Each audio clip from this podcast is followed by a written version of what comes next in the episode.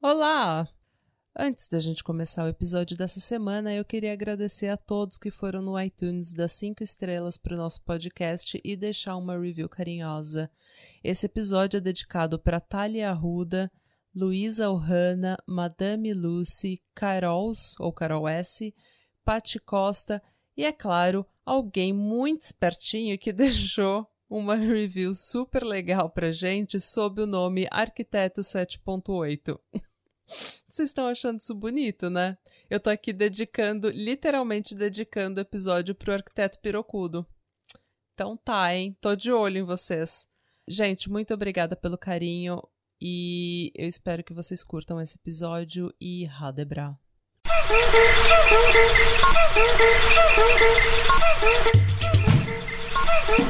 Meu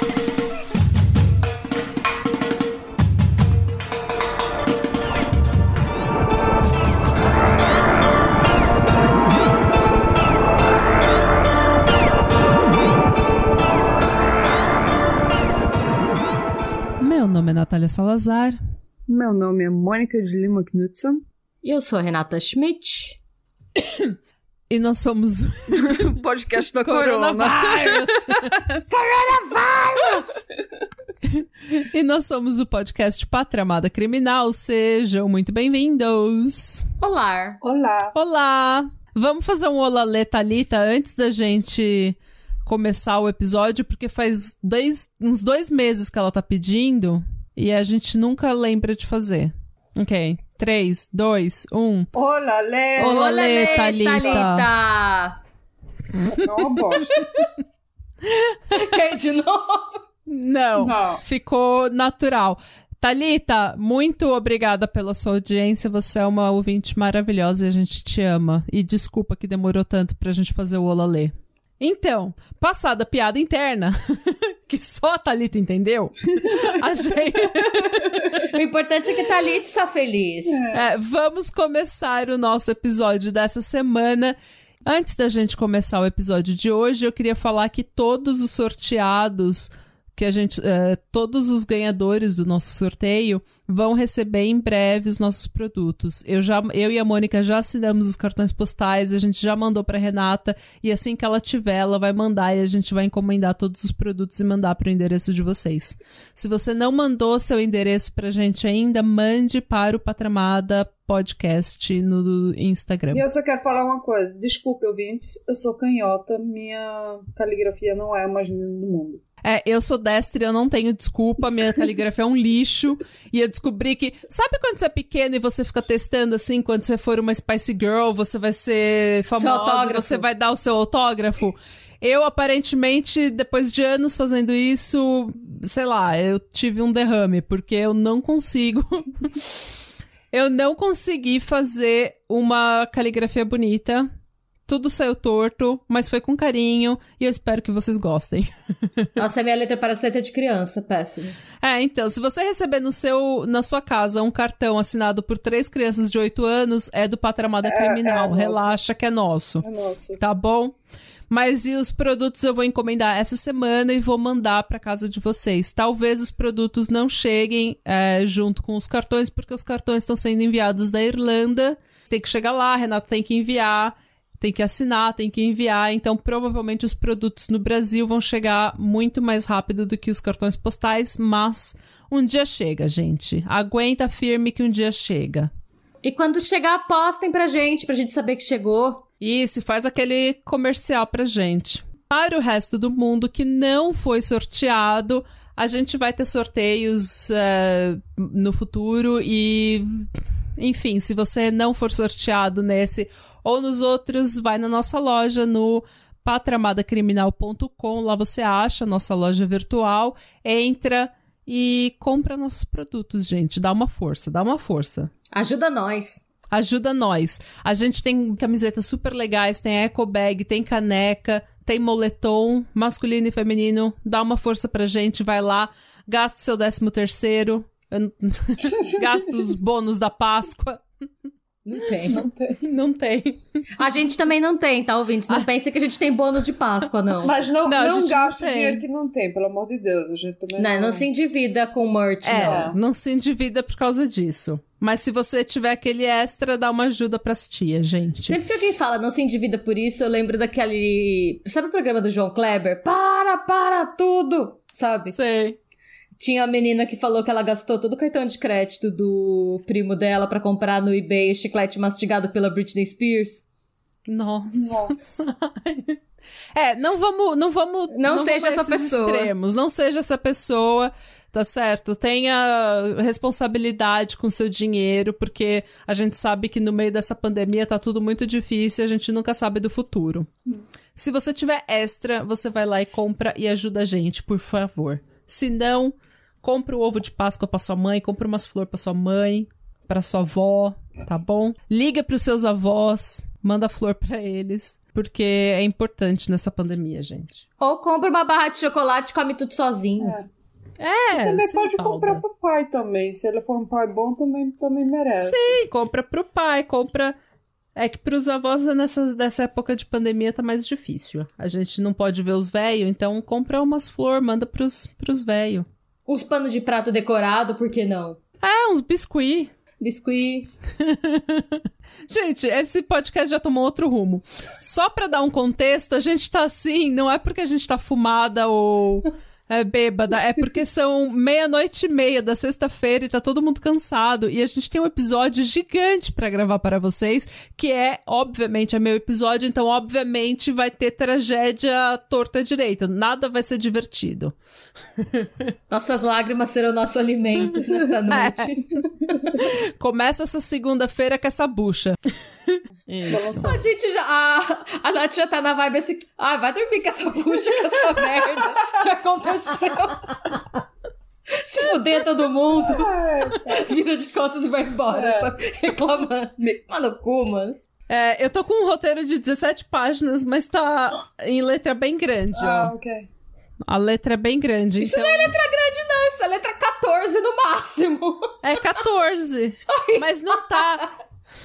Não, mas tem... Não, é que, tipo, eu faço tudo muito detalhado, entendeu? Eu não faço em pontos, eu faço detalhado. Bom, gente, esse episódio é um episódio pesado, pra vocês começarem a semana bem. Alto astral, tá bom? Porque esse episódio é mais um episódio meu e eu, esse ano, eu não sei o que que tá acontecendo comigo, que eu só tô trazendo pé na porta e soco na cara de todo mundo, eu só tô trazendo caso extremamente trágico. E nesta semana não será diferente. Mas meu próximo episódio, eu tô, já vou fazer um compromisso aqui com os ouvintes. Meu próximo episódio eu vou falar de um caso mais legal. Que tem assassinato, tem true crime, mas é mais leve. Eu vou falar Good do vibes. é, mais divertido de fazer, eu vou falar sobre a morte do Tupac e do Big. Então fiquem ligados, um dia aí aparece, nas próximas semanas. Mas não é hoje. Hoje eu vou falar de uma coisa bem trágica. Hoje eu vou falar de Fred e Rosemary West. Fred e Rose West foram um casal de serial killers britânicos que mataram cerca de 12 pessoas e dessas vítimas, pelo menos oito jovens foram amarradas, torturadas, mutiladas e estupradas antes de serem assassinadas. Tudo para a gratificação sexual do casal. É bom, não é? Um tema divertido. É. Gente, esse caso tem absolutamente tudo que vocês podem imaginar. Tem incesto, tem tortura, tem é, mutilação, tem esquartejamento, só não tem canibalismo, que a gente saiba.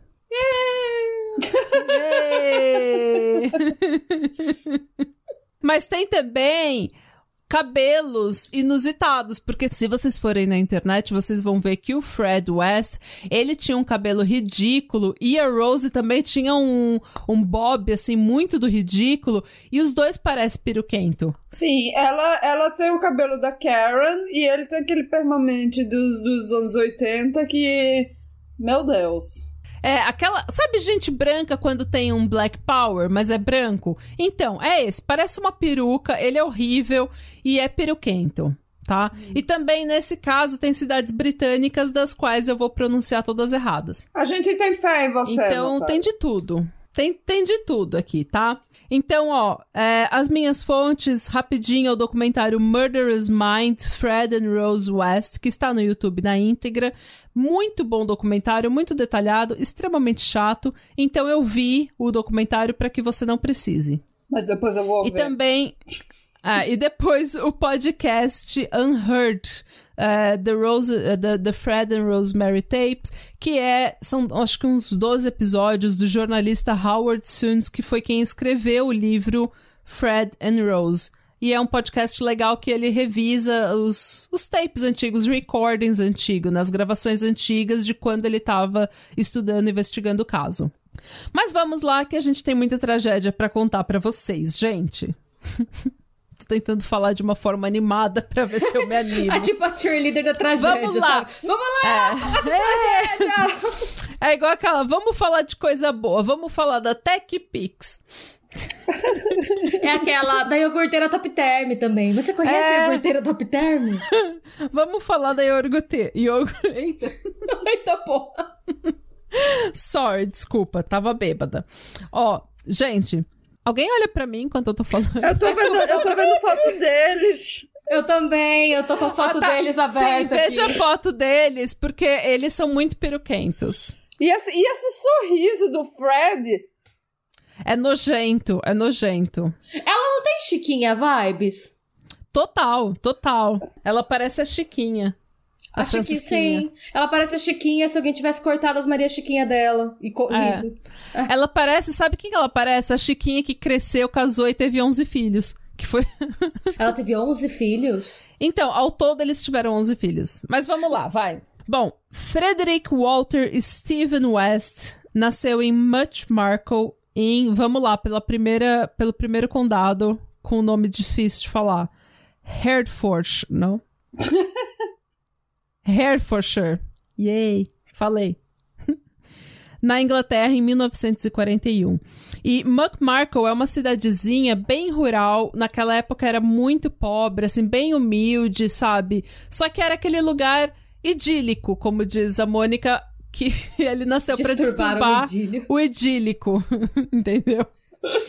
É, mas era aquela cidade assim, bem, sabe, fazenda inglesa, sabe, bem countryside mesmo inglês, aquela cidadezinha com as ovelhinhas, sabe, os, os rios assim, bem verdinhos.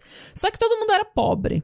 Era bem pacata, bem humilde, e o Fred, a família do Fred não era diferente. Eles trabalhavam, eles moravam num casebre, numa fazenda, e ele e os cinco irmãos trabalhavam na fazenda. O Fred foi o primeiro de todos os seis filhos a ir para a escola.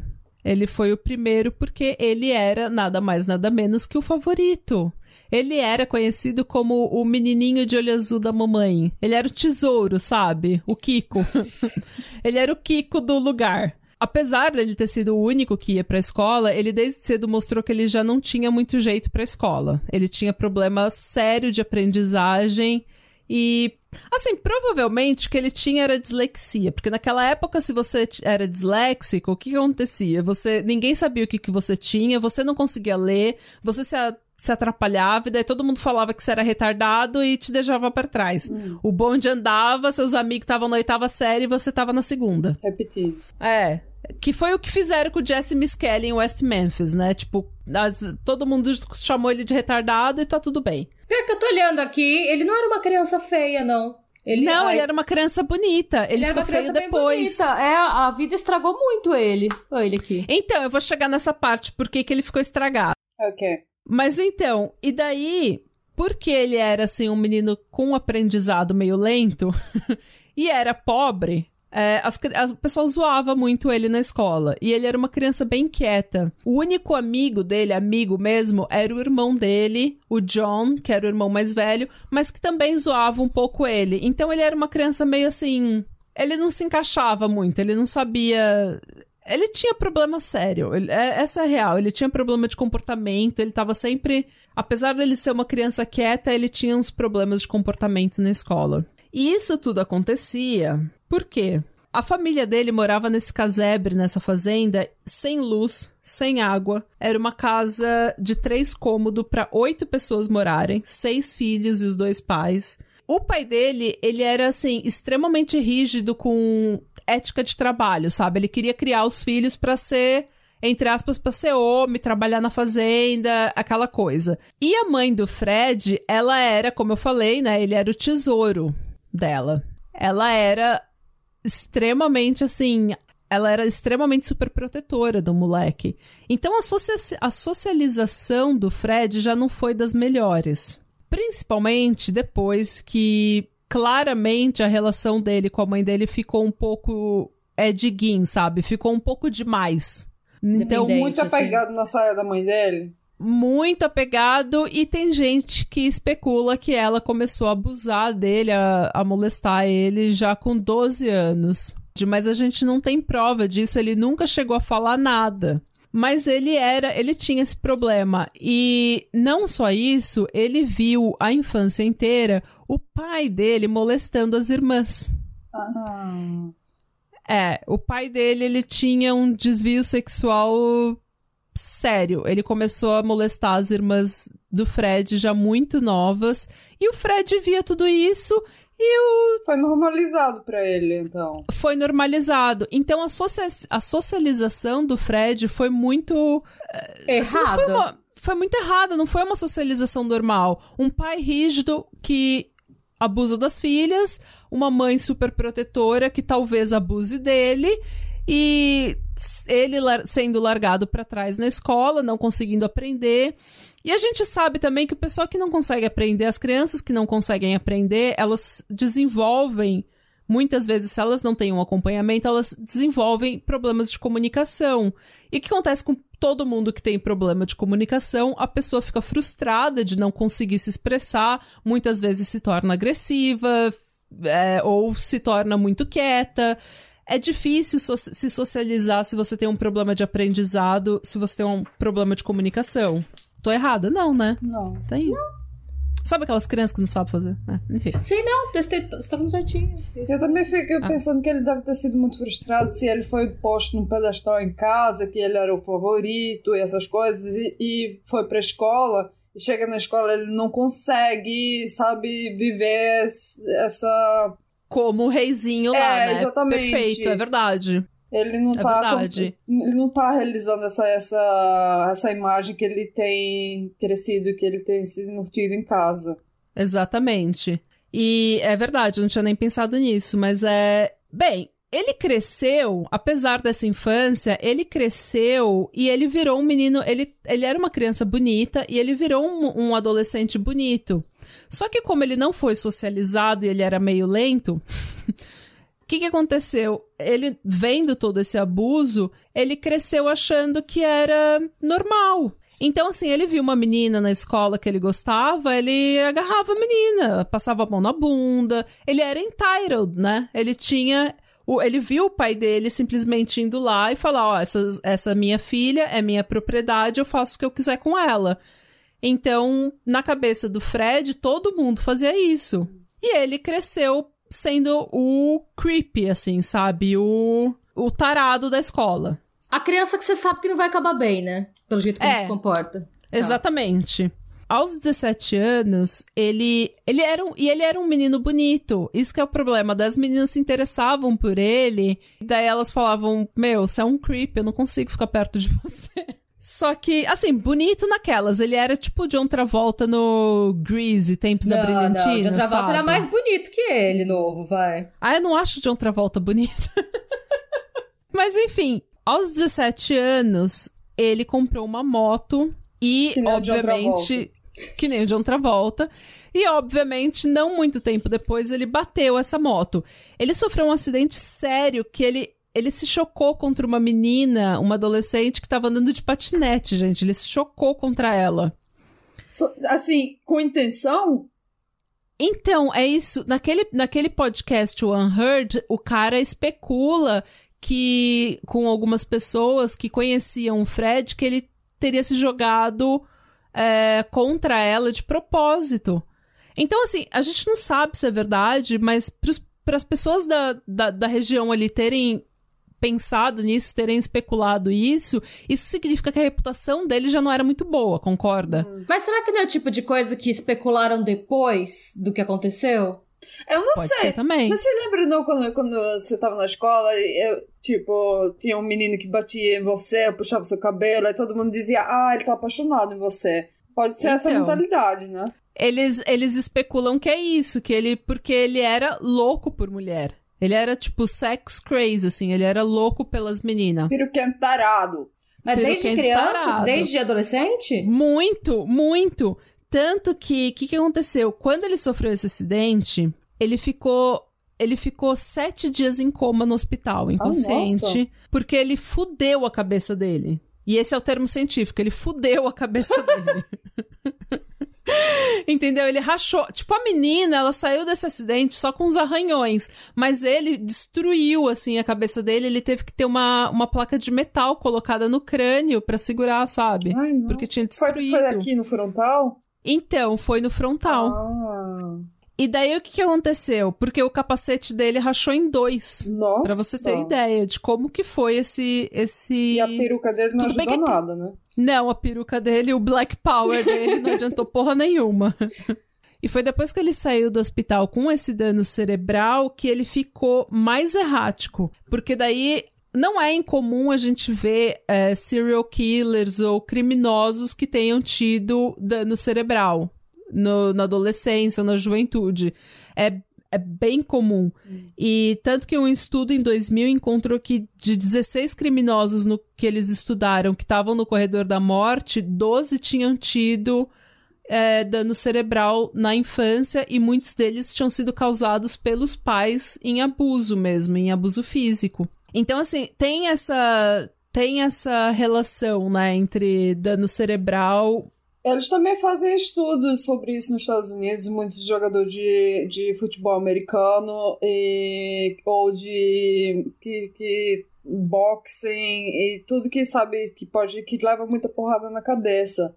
É, Hum. Que isso, isso causa eles tipo mudar totalmente de personalidade, começar a ficar violento, esse tipo de coisa. Até que teve alguns é, alguns, alguns atletas de que viraram, que levaram a vida no crime, e muitos. é, Hum. Eu sei de um cara que ele, ele se matou, mas só que em vez de, dar, de fazer um tiro na cabeça, ele, ele deu um tiro no, no, no coração para eles poderem estudar o cérebro dele depois da morte dele. Nossa. Fala que o Aaron Hernandes tinha, né? E tem muita gente que especula que o Ah. AJ Simpson tinha também. Hum, então, Sim.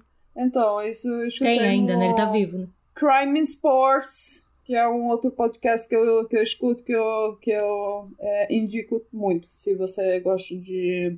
Se você escuta é, podcast em inglês. Mas eles falam muito disso, que é muita... é, eles sempre falam, ah, ele teve dano no, no, no front, na, na parte frontal do cérebro. No lobo frontal, É. é. É, porque o, o, cortex frontal, o lo, é lobo frontal? É o chama? córtex pré-frontal. É, parte o córtex, é, o córtex pré-frontal, ele é responsável pela por como você entende as consequências dos seus atos, por controlar seus impulsos. Então todo o seu comportamento, a sua socialização, assim, entender os códigos, tudo é controlado pelo, é, pelo córtex pré-frontal. E quando você danifica essa parte, muita gente se torna agressiva ou perde o, a capacidade de controlar impulsos e de prever as consequências dos seus atos. É tanto que adolescente é péssimo em prever as consequências dos seus atos e de controlar os impulsos, porque o, Não tá o ainda. pré-frontal não tá formado ainda, é a última parte que se forma. Então, adolescente é tudo porra louca por causa disso. Eles não, literalmente, eles não conseguem ver as consequências dos atos deles. Algum de vocês já bateram a cabeça? Mas acho que é importante. Então, é importante falar uma coisa assim, só pra também não deixar os ouvintes que têm filho meio desesperados toda vez que a criança bater a cabeça na parede.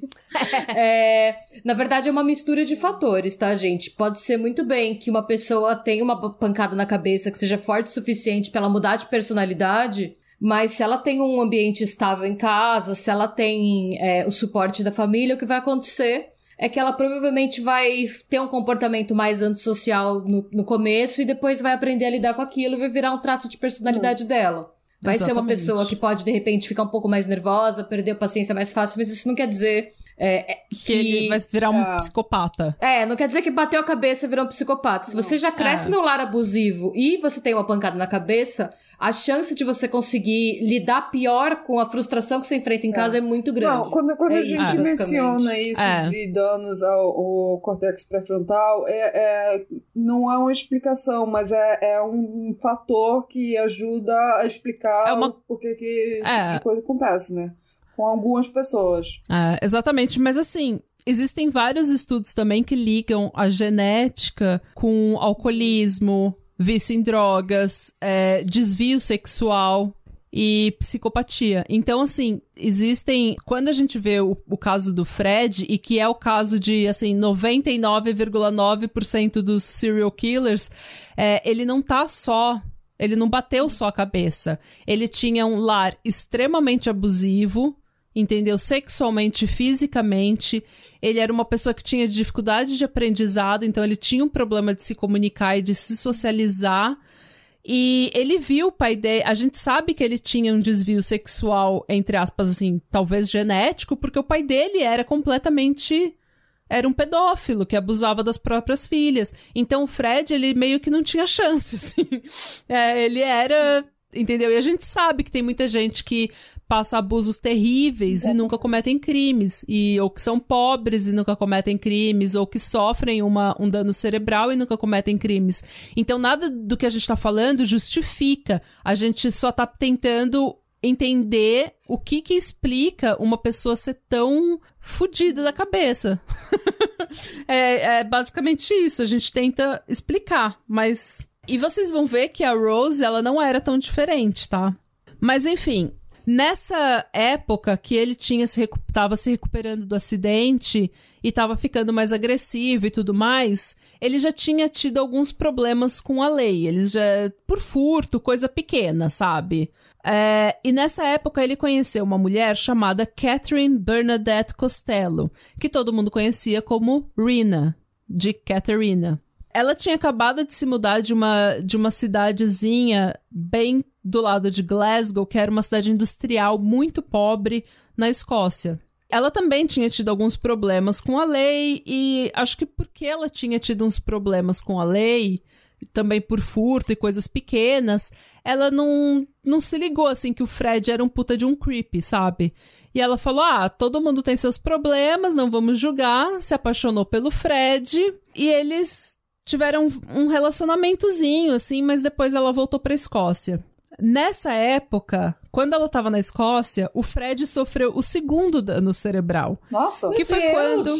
ele ganhou Exatamente. na, loteria, na, na loteria duas vezes, então. Exatamente. Perdeu, ele ganhou na loteria do psicopata. É. Ele fez bingo, tá ligado? É. No, psico- no- no abuso, é, pedofilia, é, dano cerebral, dificuldade de aprendizado. Ele, ele fez bingo. Ah, E daí, o que, que aconteceu? É, nesse acidente, ele tentou passar, colocar a mão dentro da saia de uma menina. E daí a menina ficou assustada, empurrou ele, ou bateu nele, e ele se desequilibrou e rolou da escada e bateu a cabeça com tudo no concreto. Ah, E por causa disso, ele ficou 24 horas inconsciente. Então De não foi novo. qualquer pancadinha, ele ficou inconsciente de novo. Tipo, as duas pancadas, gente, não foi uma pancadinha assim que seu filho dá, sabe? Quando você tá fazendo um upalele e bate a cabeça da criança no teto. É, ele, tipo, ele ficou inconsciente. Ele, então, os dois danos cerebral dele foi bem forte mesmo. Foi, ele bateu a cabeça e ficou inconsciente. é, Nath, desculpa, pergunta. É, e nenhum dos médicos falou nada? Tipo, em nenhum momento falaram que tinha nada de errado com ele? Ah, mas Não. eu acho que também naquele Só- tempo, quando é que foi isso? Em 40. Deixa eu ver, ele nasceu em 41, isso foi em 61. Ah, tá. Não, então nem tinha. Não, tinha- não dava nem pra saber. Não. Depois do acidente, do segundo acidente, ele ficou ainda mais errático e ainda mais agressivo. Aos 20 anos de idade, ele engravidou uma menina de 13 anos, Nossa! com quem ele tinha mantido uma relação sexual já fazia seis meses. Ele foi preso por manter relações sexuais com uma menina menor de idade, mas o caso nunca foi pra frente por falta de prova. E apesar da menina estar tá grávida com o filho dele. E. Gente. É, mas ele, por falta de prova, ele não foi pego. Ele não foi. Ele não ficou preso. E ele nunca foi sentenciado. É, porém, a mãe dele ficou muito puta com esse escândalo todo e jogou ele para fora de casa. E meio que deserdou ele, assim, sabe? Eita. Mas não tem problema porque o bebezinho da mamãe voltou para casa no ano seguinte. Então ele só viveu um, um, ano com a tia dele e depois a mamãe chamou ele de volta. Ah, ele só foi pra tia dele? Não foi nem tão longe. Ele só foi pra tia dele, entendeu? Filho de vó, né? E, é. E foi assim, foi, ela jogou o filho dela, o filhinho o tesouro dela para fora de casa só para manter as aparências mesmo, uhum. porque todo mundo começou a falar, entendeu? Uhum. E o pai dele tinha ficado muito puto, porque o pai dele sempre falava: "Não interessa o que você faça, só não seja pego". Entendeu? E tipo, e ele agora ele foi pego e todo mundo tava julgando a família dele, entendeu? Porque ele engravidou, afinal de contas, uma menina de 13 anos de idade. Enfim, é, com 21 anos, já de volta em casa com a mamãe, a Catherine, né, a, a Rina, ela, ela voltou da Escócia e eles se reencontraram e reataram o namoro. Só que a Rina agora, ela estava grávida. E segundo ela, o pai era um motorista de ônibus do sul da Ásia, tipo indiano ou paquistanês. Algumas fontes dizem que esse motorista de ônibus do sul da Ásia era não só o motorista de ônibus, mas era também o cafetão da Rina, porque nesse tempo na Escócia ela começou a trabalhar como profissional do sexo para se sustentar. Lembrando que ela era uma pessoa bem pobre. Eu tinha me esquecido qual é o significado da palavra cafetão, e no meio da sentença você, eu entendi de novo. Era um cafezão. O gigolô dela. É. Num primeiro momento, o Fred tentou fazer um aborto nela. Ele queria fazer um aborto. Eu não sei por que raios ele inventou que ele sabia fazer um aborto, mas ele queria ele fazer um aborto sabe ler nela. E vai fazer um aborto. Exato. Faz sentido. Ai, Mas eu acho que isso, isso já é depois do segundo, da segunda pancada, quando ele tava mais errático. Eu acho que isso daí já foi a tendência psicopata dele querendo cortar uma mulher querendo mutilar, querendo fazer alguma coisa com sangue, sabe? Ele já tava sentindo essas, essas necessidades, Sadismo. eu acho. É. Então ele já tinha começado, ele tava louco para fazer um aborto. O, o Jeffrey Dahmer, Mas no... o Jeffrey Dahmer era super, sabe, um, ele era muito interessado de saber como é que como é que era a gente, as pessoas eram por dentro, o corpo era por dentro, é. ele queria passar, é. é. E ele passava vários dias, ele passava as tardes dele pegando bicho morto na beira da estrada pra cortar, é. é. cortar e ver como é que era por dentro, é. né? Mas é, então, tem essa fascinação que eu acho que é o, é o início, sabe? Uhum. Deles querendo ver como uma pessoa é por dentro. Uhum. É, mas é, na verdade, ele querendo cortar e tirar a vida é, de uma pessoa. É engraçado que, assim, eu não consegui achar quase nem... Eu não achei nenhuma foto dele adolescente. É, é um período que parece meio... Ele é, tava dormindo muito no hospital. Ele, é, ele tava Tava tentando estuprar as meninas. É, não sei se não era uma fase que ele tá dando tanto trabalho pra família, eles não acharam melhor fingir que ele não existia. Não, não dava vontade ser. de registrar ele, né? Porque eu vejo muita foto dele mais pra frente, casado e tal, mas muito pouca é. foto de antes, assim. Podia ser a época também, né? Hum. É, essa 1960 é tipo aquela muito. época que você tira uma foto por ano a família inteira. É, tem razão. então, eles resolveram então continuar a gravidez e não fazer o aborto, graças a Deus. Felizmente ou infelizmente, vamos ver. Mas eles resolveram então se casar e se mudar para a Escócia, para a cidadezinha da Rina em Glasgow, perto de Glasgow. Hum. Nessa época, a Rina voltou a trabalhar como profissional do sexo e algo que ele super encorajou, ele falou isso, vai lá, ganha seu dinheiro só que daí o que aconteceu? A vida dela se resumia em sexo. Porque ela transava o dia inteiro no trabalho dela. E daí ela tinha que chegar em casa e dar conta do marido, que era tipo um sex maniac, assim, ele queria sexo o tempo todo. Isso tanto ela quanto a Rose falou que ele só queria sexo. Quando ela não dava sexo, quando ela tava cansada, ele sentava o cacete nela. Então ela ou ela tava transando ou ela tava apanhando. E detalhe, isso tudo acontecendo enquanto ela tava grávida. Ela Exatamente. devia ter matado esse homem, a história ia ser bem mais curta. Ia ser mais curta, to- ia ser melhor pra todo mundo, sinceramente.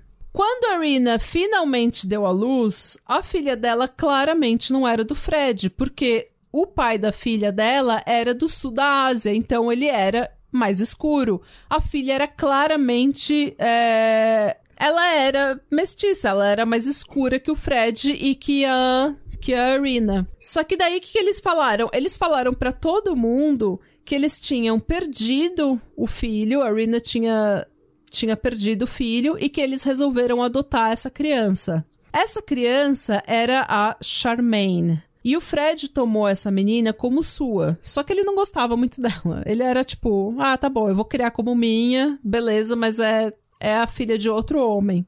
E durante o tempo deles na Escócia, o Fred começou a dirigir um carro de sorvete, gente. Não. Ó o clichê do sorveteiro do mal. Ó, é o clichê. Por quê? A gente Porque não o tem Fred- sorveteiro do mal aqui. Aqui é o sorveteiro do bom. Tudo bem? É, É, Sorveteiro do bom. é. Você imagina, tipo, daqui bom. Daqui bom. Hum, Ai, meu Deus. Então, gente, ele começou a dirigir um carro de sorvete, vendendo sorvete para as crianças na vizinhança. E pensa numa, na pessoa mais creepy do mundo para dirigir esse carro, gente. Era ele. Por quê? Porque o Fred, ele, com 20 anos, ele engravidou uma menina de 13 anos. A infância dele inteira, ele viu o pai dele abusando das filhas. O Fred, ele adorava adolescente, pré-adolescente. Ele passou a vida dele inteira correndo atrás de menininha. Essa é a história da vida dele. E o que é melhor pra você achar uma criança? O que é melhor pra um predador achar uma criança do que um carro de sorvete?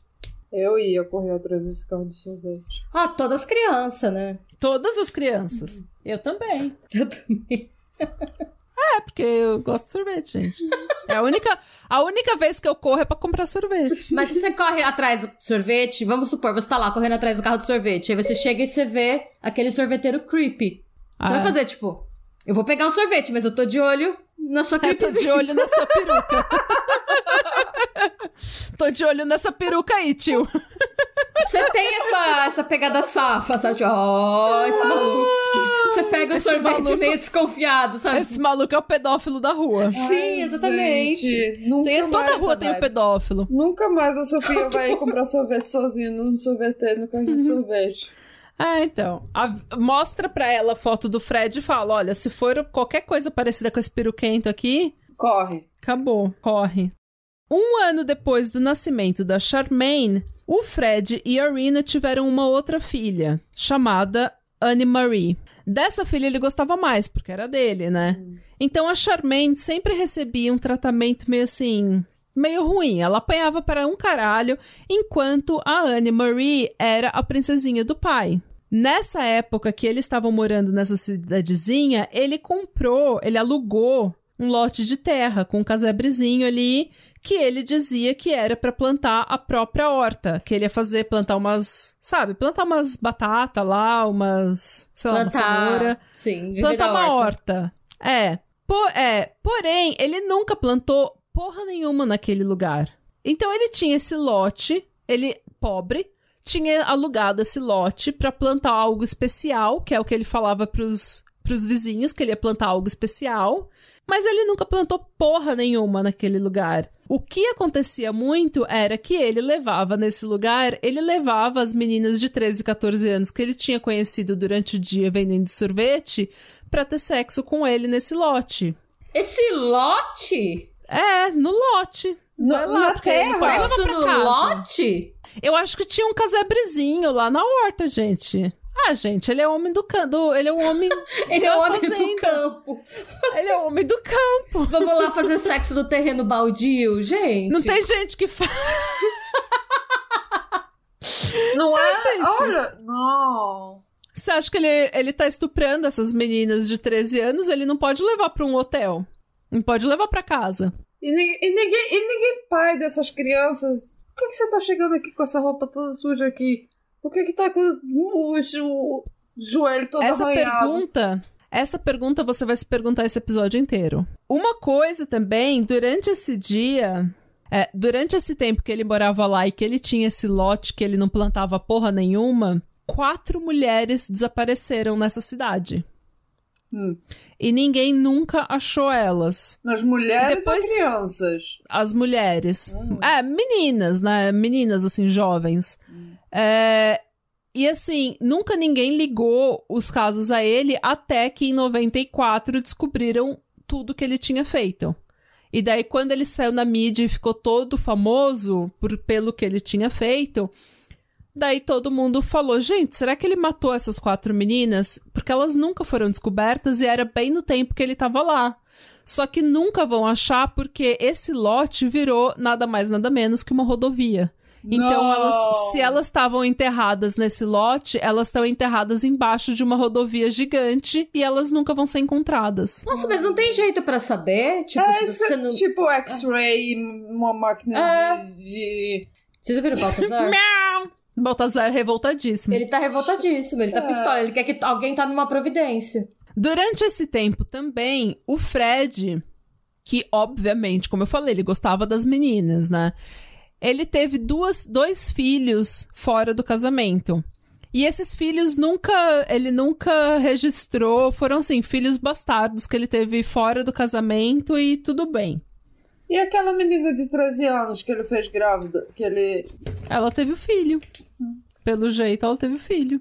A família West, então, né, o Fred, a Rina e as duas crianças se mudaram de Glasgow quando este grandíssimo filho da puta atropelou com seu carro de sorvete um menino de 4 anos que acabou morrendo por causa do acidente.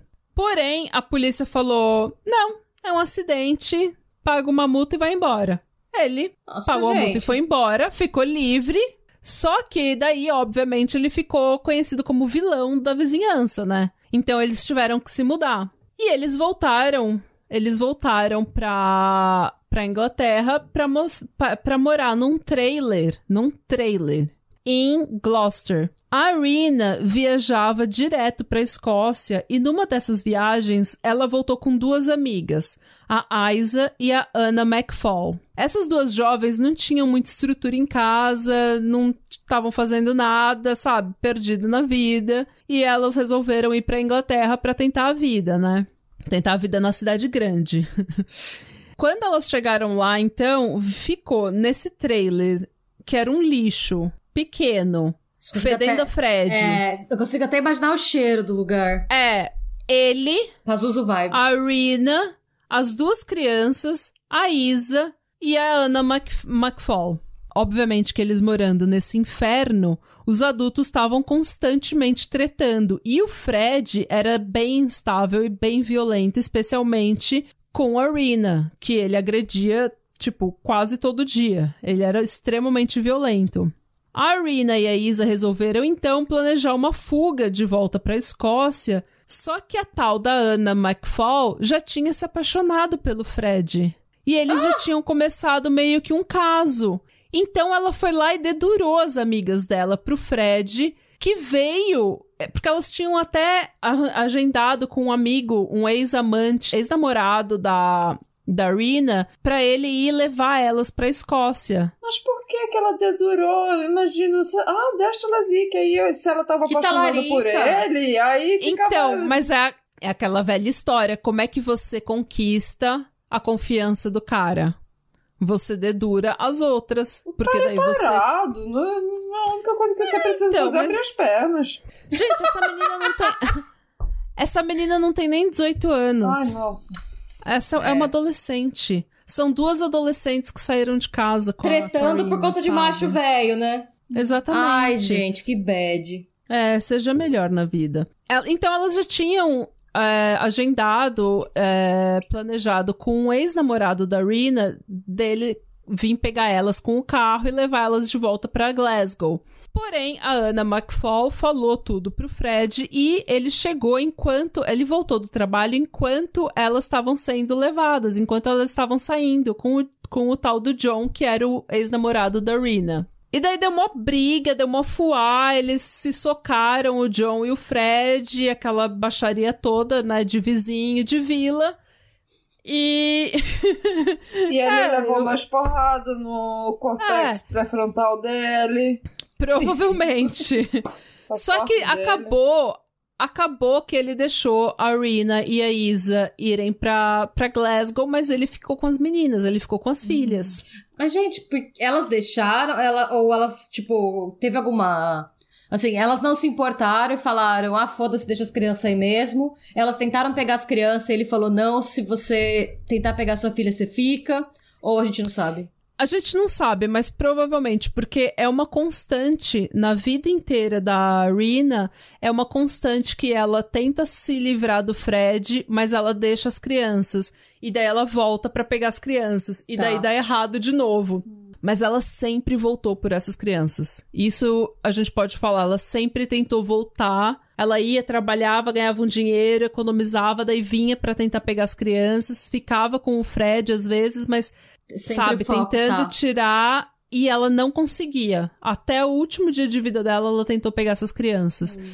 E tanto que o pessoal da vizinhança falava que ela era uma ótima mãe que ela era uma muito boa mãe mesmo, que as, as crianças estavam sempre com elas, agarrada com elas, e elas estavam sempre limpas, elas estavam sempre bem cuidadas. Então, assim, e todo mundo gostava muito da Rina, falava que ela era uma pessoa muito boa, assim, sabe? Então, o que, que aconteceu? Ela deixou as filhas dela com o Fred Piruquento e foi para Glasgow com a Isa. O Fred ficou então com as duas crianças e a Anna McFall, que estava lá, que ficou, entre aspas, de babá. Ficou cuidando das meninas. Uhum. Só que é claro que eles estavam fudendo, né?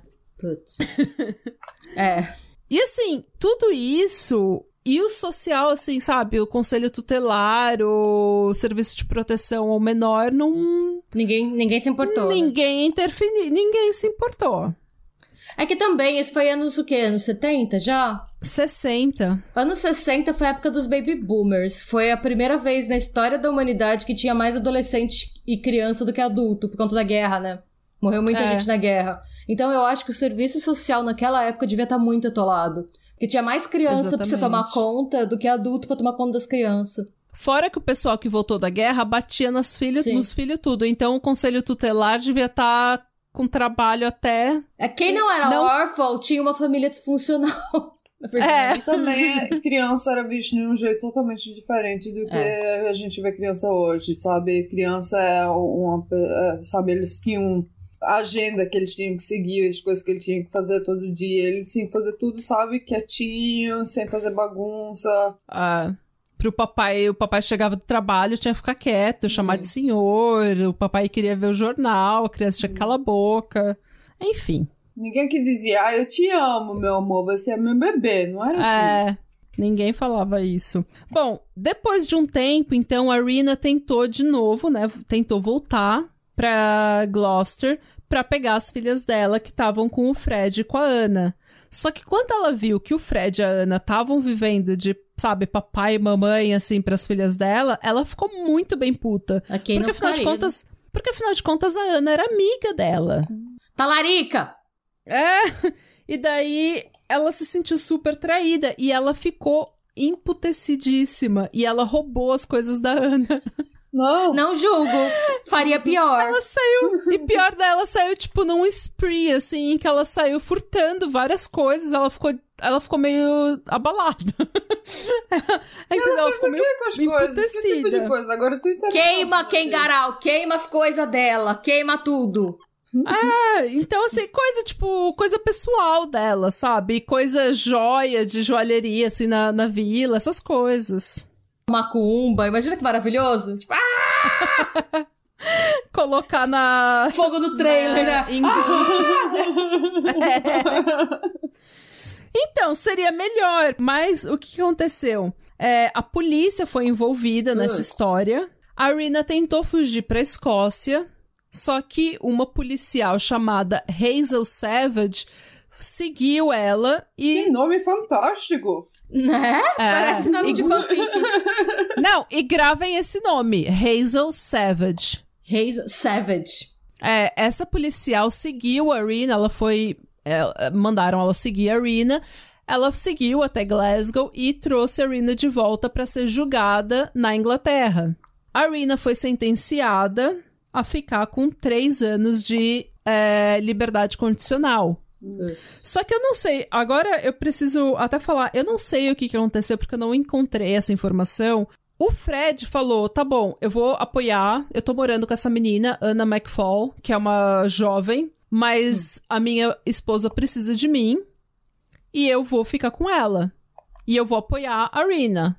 Certo? Totalmente novela das, das oito, isso aí. É, é só que assim, é, só que assim, o Fred, obviamente, que ele não. Ele falou que ele ia mandar a Anna McFall pra, pra Escócia de volta e ele ia ficar com a esposa dele. Obviamente que ele não fez porra nenhuma e ele continuou namorando a Rina, casado com a Rina, e namorando a Anna McFall. Só que o que, que aconteceu? Nessa, é isso que eu não entendi direito, que eu não consegui achar essa informação. Nessa época, a Rina voltou pra Escócia. Então, eu não sei por que se ela tinha que cumprir a liberdade condicional dela fora do país, porque ela foi julgada na, na Inglaterra. Eu não sei por que ela voltou pra Escócia. Mas ela voltou. Então, o Fred ficou com as filhas dela na Inglaterra e com a Anna McFall. Até que a Anna McFall ficou grávida prenha, embuchada. Bom. Embaraçada. O tanto que eles deviam transar não é uma coisa de se espantar que aconteceu, não é mesmo? Não, porque ele era crazy. Tipo, ele era sex crazy. E a gente sabe que o esperma dele funciona, né? É. É, porque ele teve 300 filhos. Durante esse tempo, não só ele tava casado com a Irina, namorando com a Ana, a gente não tem como ligar hoje em dia, só que seis mulheres nessa região foram estupradas. E um menino que o Fred conhecia é, amanheceu suicidado. Amanheceu suicidado, Ele... Suicidado Ele é foi ele. suicidado, entendeu? O que, que aconteceu? Esse menino, ele, entre aspas, cometeu suicídio se pendurando de uma árvore. Só que depois de como foram encontradas várias revistas pornográficas ao redor ali da cena do crime, é, depois dos anos, né, depois que tudo veio à tona, eles linkaram, especula-se que o Fred estava tava envolvido, porque o Fred foi provavelmente a última pessoa a vê-lo. Então, Fica o questionamento.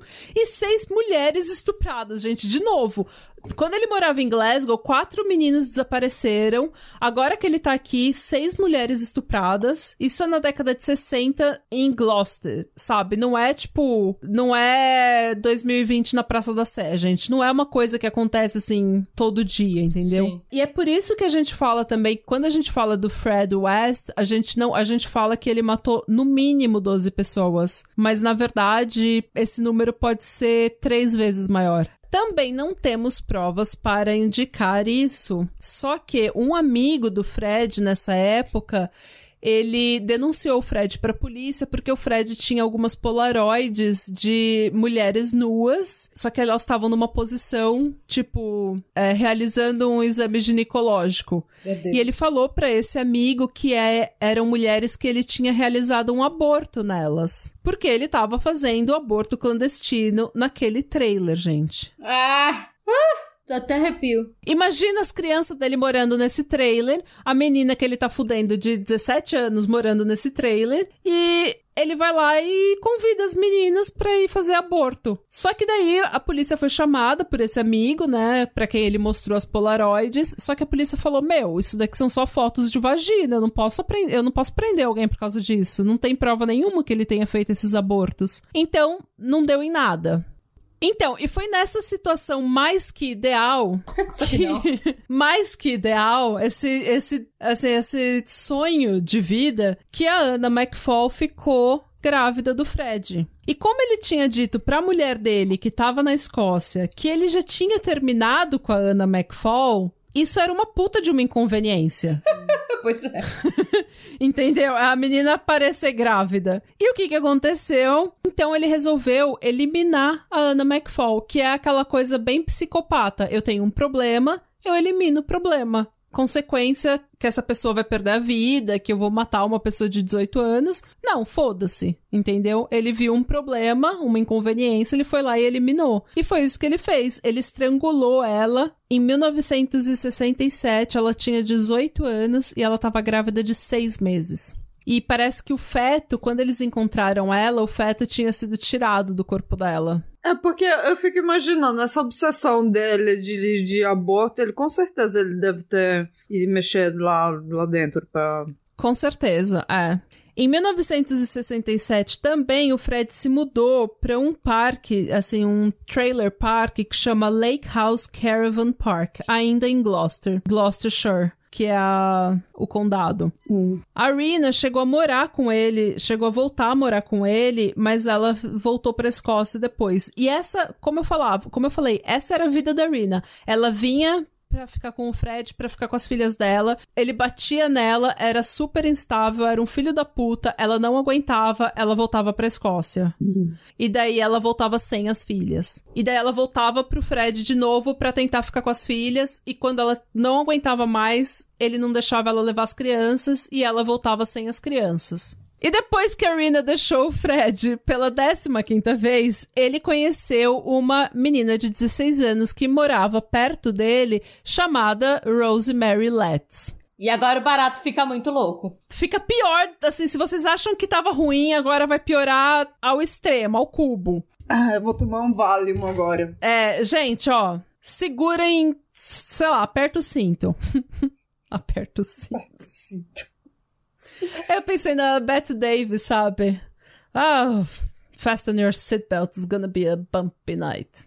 A Rosemary Letts, ela nasceu em 1953 numa família de classe média. O pai dela era um veterano de guerra extremamente rígido. E entra naquela ideia que a gente tava falando, que se você voltou da guerra, você voltou fudido, desconta nos seus filhos. E bebe o final de semana inteiro. A mãe dela, ela já tinha três filhos com esse marido traste quando, a Rose, quando ela ficou grávida da Rosemary. E nessa época ela estava lutando com, contra uma depressão muito forte. Por conta da depressão e do marido dela, que não só era um traste, assim, ele era violento, ele desenvolveu também transtorno compulsivo, sabe? Transtorno obsessivo compulsivo. Ele queria a casa extremamente limpa o tempo todo. Mas era ele que limpava a casa? Obviamente não, porque Nunca na é. década de cin...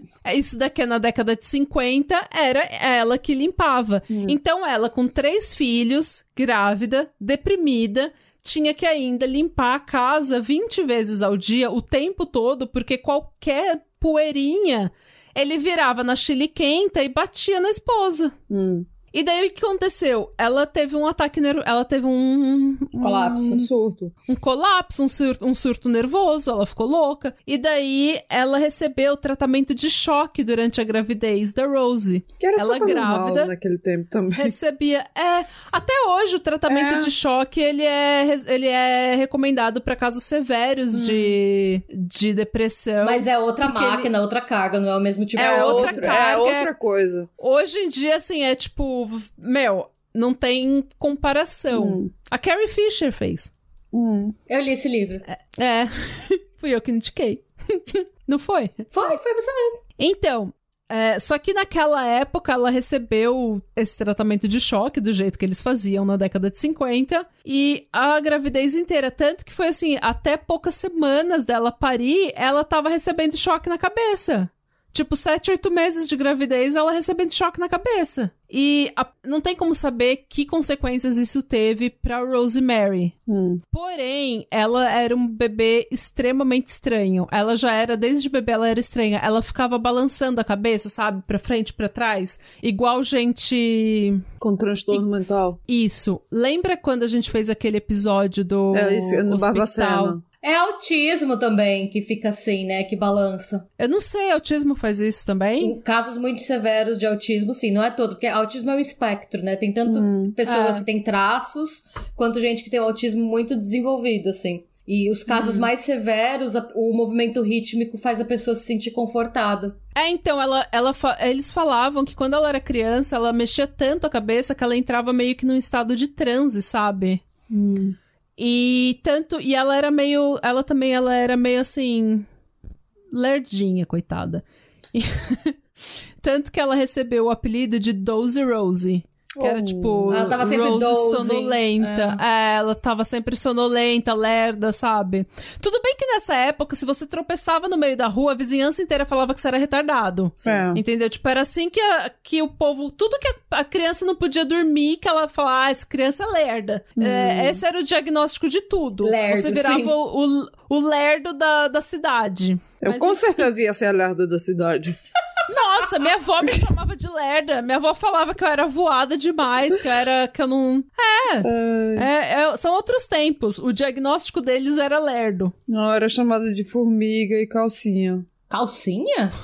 É porque eu. Você tava sempre de calcinha? É, se- sempre correndo, correndo de calcinha. Ok. Chique. Chiquérrimo. E formiga porque eu tinha formiga no sangue e fogo no rabo. Sim, pra estar correndo de, so- de calcinha tem que ter fogo no Então, rabo tem que mesmo. ter fogo no rabo mesmo. Born a hole. Move, bitch. Get Net- out the way. Natural born hole. Por isso que eu te amo, amor. Ó, apesar da mãe dela não acreditar, é bem aceito que o pai da Rose começou a molestar ela quando ela já era bem pequena. Quando ela, tipo, tinha 8, 9 anos de idade. Quando ela era adolescente, ela também desenvolveu um relacionamento incestuoso com dois irmãos. Eita! E ela, e ela era meio que assim, a. Ela era meio que a biscatinha da rua, sabe? Ela ficava com todos os meninos da rua. Ela começou a vida sexual dela muito cedo. E assim, bom pra ela, mas assim, também ela era muito Não, nova. não gente. diz que é bom pra ela, porque não é bom pra ela. Exato, eu acho que É. a partir do momento que é um comportamento que ele é- foi aprendido num contexto de abuso, não tem nada a ver com libertação, pelo contrário. É como. É. É, é verdade. É, corta isso, mano. É, então, ela Ela era a piscatinha da rua. Ela era a biscatinha da rua, gente. Ela ficou. Ela apresentava esse comportamento promíscuo já muito nova. E era. Eu acho que era uma coisa meio compulsiva, sabe? Porque todo mundo meio que sabia, assim. E isso é uma coisa que ela vai levar pra vida inteira, esse comportamento promíscuo compulsivo, sabe? É porque eu acho que, na real, ela associava. Ela deve ter aprendido muito cedo o Hum. associar sexo com poder. Porque devia Ah. ser, tipo, o segredinho dela e do pai dela. É. Ou Ah, então que seja a única forma que ela, ela teve um tipo de eh, atenção que era positiva. Sim. Que ela, Ah, assim, É. em vez Ah. de ser chamada de lerda, ela era, ah, eles me querem, pelo menos. É um- Sim. Ah, É. Não, e olha só, é, o pai dela era super rígido com os outros filhos, e mas ele nunca batia nela, porque ele molestava ela. Então ela era meio que a queridinha. Ela aprendeu que se você não quiser fazer as pessoas ficarem nervosas, os homens ficarem bravos, você dá sexo e fica quieta. É, enfim, gente, ela teve um- uma infância também bem ruim. Então, assim, tanto ela quanto o Fred, eles tinham dificuldade de aprendizado, é, uma socialização familiar muito difícil, uma genética bem ruim, porque ambos os pais apresentavam um, desvio sexual e abusavam das filhas. Nada na formação deles estava certo, na verdade. Foi Basicamente, falou, eles- era Perfect Storm, né? Era a tempestade perfeita da merda. Match made in hell. É, e daí esses dois se encontram. Ele é 12 anos mais velha que ela, velho que ela, mas eles se apaixonam. Ela se apaixona loucamente por ele. Aos 15 anos, antes deles se conhecerem, olha só, antes deles se conhecerem, a, a mãe dela largou, temporariamente largou o pai dela. E foi morar com a filha mais velha e o marido, junto com as filhas mais novas. Então, ela catou as filhas mais novas e falou: Ó, eu não aguento mais ficar com seu pai, vou morar um tempo com você e com seu marido. E esse marido dela, esse marido da filha dela tinha um trailerzinho, sabe? Um carro, tipo um carro de sorvete, mas vendia snacks, assim, vendia doce, salgadinho, essas coisas. E ele falou: Olha, tudo bem, não tem problema, vocês moram comigo e a Rose pode trabalhar nesse, nesse carro de doce, porque ela tá. Não, ela aprende, já tá na idade de trabalhar. Tá aí, a fazendo porra nenhuma, ficar transando com a rua inteira. De graça. De graça. Então, foi o, esse daí foi o problema, porque daí a Rose tava sem supervisão nenhuma e várias vezes quando o cunhado dela chegava pra ver se ela tava trabalhando no carro de doce, o carro de doce tava fechado. E quando ele ia procurar ela, ela tava no carro de algum caminhoneiro, de algum, sabe, na van de alguém. E ela tava sempre assim, com cara de quem deu. Isso porque ficou muito claro que nessa época ela já estava trabalhando como uma profissional do sexo, ela já estava vendendo sexo. E sabe o que eu acho bizarro? Sim. Quando você vê as fotos dela e do Fred, eu Eles nunca ia imaginar essa menina. Não, e o estilo, ela tem uma vibe chiquinha mesmo. Ela não tem uma vibe tipo. Sim, ela é a cara de dona de casa, mais do que uma é, porque... trabalhadora do Total. sexo. Ela não é tipo. Ela não é tipo uma. Como que é o nome da mulher do Paul Bernardo? A Carla Romolka. É. É, ela não é tipo a bonitona, tá ligado? Ela é a tia, ela parece uma tia, gente. Ah, não, ela... eu não penso nem em ser bonita ou não. Eu penso, tipo, sei lá, Aileen Wurnos. Eu vejo uma foto da Aileen Wurnos, ela tem cara, tipo, de uma profissional do sexo que já sofreu muito na é. vida. Hum. Sim, mas a Rose a não, Rose ela tem cara de tia. Ela parece uma... Ela tem cara Sim. de quem? de quem fica em casa fazendo, fazendo bolo e fazendo, fazendo é. bordado. Ela tem cara de tia é. que vende pano de prato e macramê. Ela tem muita cara da tia do pano de prato. Eu faço macramê. Gente. Você faz macramê? Oi, achou alguém que faz macramê. Então, ela é total a tia do macramê e do pano de prato. Mas a Mo não parece uma tia do macramê. Não, não mas a Rose é. A Rose total. sim. Então, é, a mãe dela não conseguiu. É, eles voltaram para casa do pai dela porque a mãe dela não conseguiu pagar as contas e dar conta de três filhas, entendeu? Então a mãe dela falou: Meu, vou precisar voltar para casa do seu pai. Eles voltaram para casa do pai e foi aí que ela conheceu o Fred. E como eu falei, foi assim, paixão praticamente à primeira vista. Ela ficou extremamente apaixonada pelo Fred os pais dela não gostaram do Fred, obviamente, porque ele era um homem 12 anos mais velho, com um trabalho ruim, uns trabalhos assim, tipo. É, limpador de fossa, sabe? Uns trabalhos bem blue collar, assim, Com criança, bem... sem mulher por perto. Com duas crianças, sem mulher, exatamente. E daí o pai dela não gostou. Eles tentaram, inclusive, mandar ela pra um foster care, sabe? Mas ela voltou depois com 16 anos e falou: Não, eu quero ficar com o Fred. E bueno. E ela passava as tardes dela com o Fred. Transando loucamente, porque é só isso que eles faziam da vida, né? Transando loucamente, cuidando da Charmaine e da Anne Marie e se prostituindo, porque o Fred, muito esperto, começou a trazer homens para dentro do trailer dele pra comer a Rose. Hum. Então ele ficou meio que tipo de cafetão dela. Porque também vai ver que assim, no, ele devia ser tão obcecado por sexo que no, nos momentos em que ele não tava transando, ele tava querendo ver outras pessoas transando. Porque ele, uhum. ele devia ter um. É, um como ele, você comentou dos abortos. Ele, eu acho que ele devia ter um lado dele que era meio voyeur, assim, né? ah, imagino que ele deve ter uma coleção incrível de revista pornô. Sim, e eu vou chegar nessa parte Eita. porque é muito pior do que vocês imaginam. Ai, gente. já tá nojento do jeito que tá, né? Agora a gente sabe que vai ficar pior. Já tava, já tava ruim. Aí chegou a Rose, aí piorou. Eu, eu, eu fico pensando assim, se a coleção pornô dele é alguma coisa que você escreveu na sua anotação, isso aqui é um. É muito sexo. Muito sexo é. do mal. Então, gente, esse episódio é patrocinado por Rivotril. Sirva gelado. É. Você vai tomar em shot, né? De ouvir esse episódio. Você vai tomar em shot. Ai, gente. Meu Rivotril bem ah. gelado. É... é a Mônica no rabo de galo. rabo de galo de Rivotril. Rabo de galo. É. Então, é, e nesse clima de putaria, obviamente a Rose ficou grávida. E os pais dela tentaram fazer de tudo para ela ter um aborto, mas ela não queria. Ela queria ter o filho do Fred, ela tava super apaixonada. É, e é aí que a história piora muito. Então, tome o seu shot de, de Rivotril nesse momento, porque a Rose e o Fred alugaram um apartamento e no início ela não tinha problema nenhum em cuidar das meninas dele, até que ela teve a primeira filha do casal, a Heather Rose West. Nessa época, ela era uma menina de 16, 17 anos, dando à luz a uma menina, cuidando de outras duas meninas pequenas, e o hospital falou: ah, tudo bem, problema nenhum. Por que, que eu vou envolver o conselho tutelar ou eh, a proteção do menor? Por quê? Não tem, né? Uma menina de 17 anos nessa época já era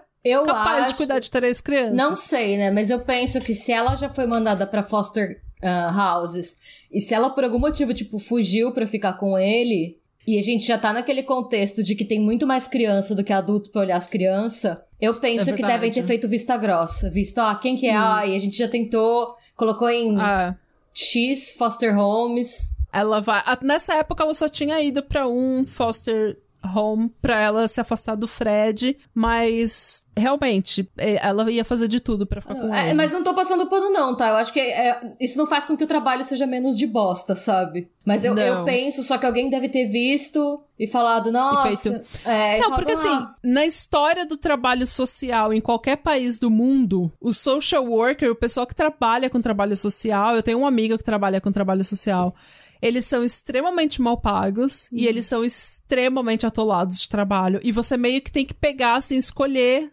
o que, que você vai fazer, porque você tem, tipo, 70 casos na sua mesa. Você, você não tem como. Não, é impossível, humanamente impossível você dar conta de tudo. Então você meio que passa a sua vida apagando fogo, assim, apagando incêndio, sabe? Se não tá queimando, a gente não vai fazer disso um problema ainda.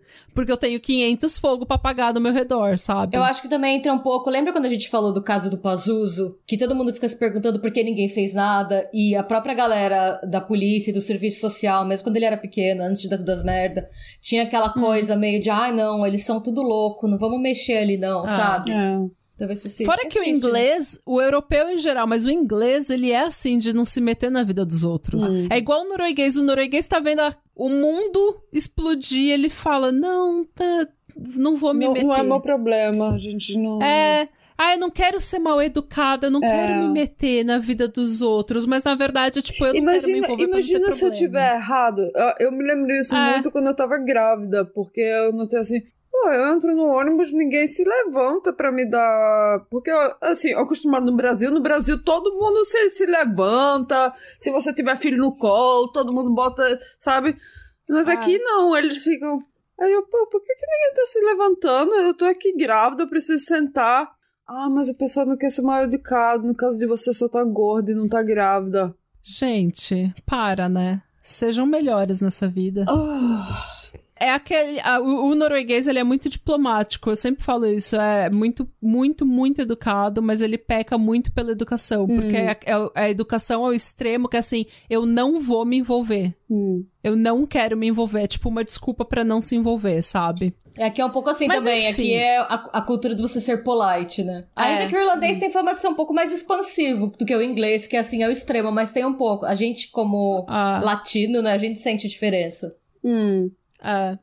Então, aqui o pessoal, assim, eles são. Eles estão tão preocupados em serem educados que as coisas passam, mas eu acho. Eu sempre puxo a orelha do pessoal, dos meus amigos noruegueses, eu falo, vocês não estão sendo educados, vocês estão querendo não se envolver. É.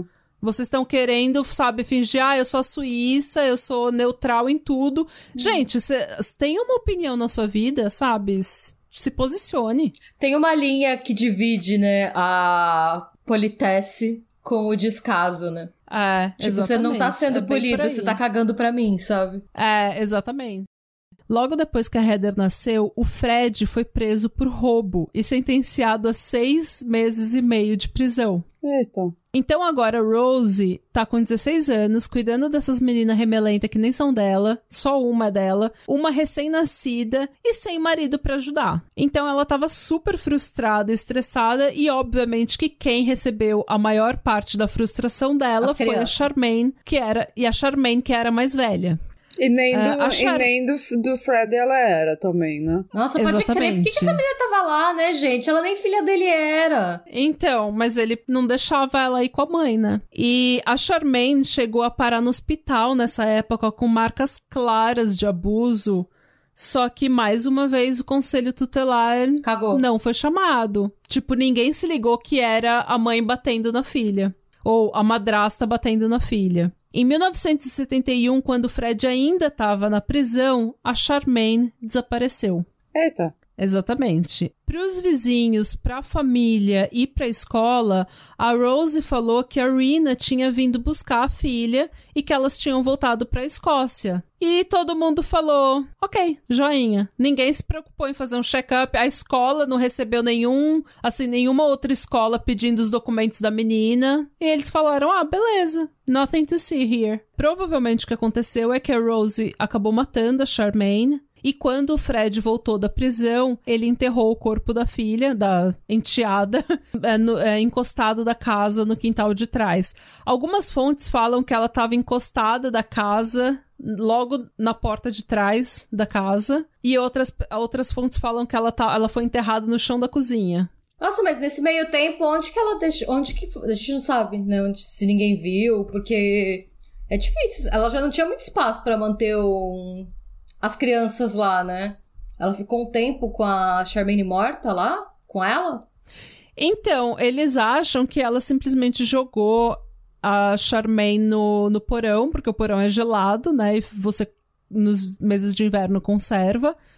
E depois, quando ele saiu da cadeia, ele. Quando ele saiu da cadeia, ele enterrou a Charmaine.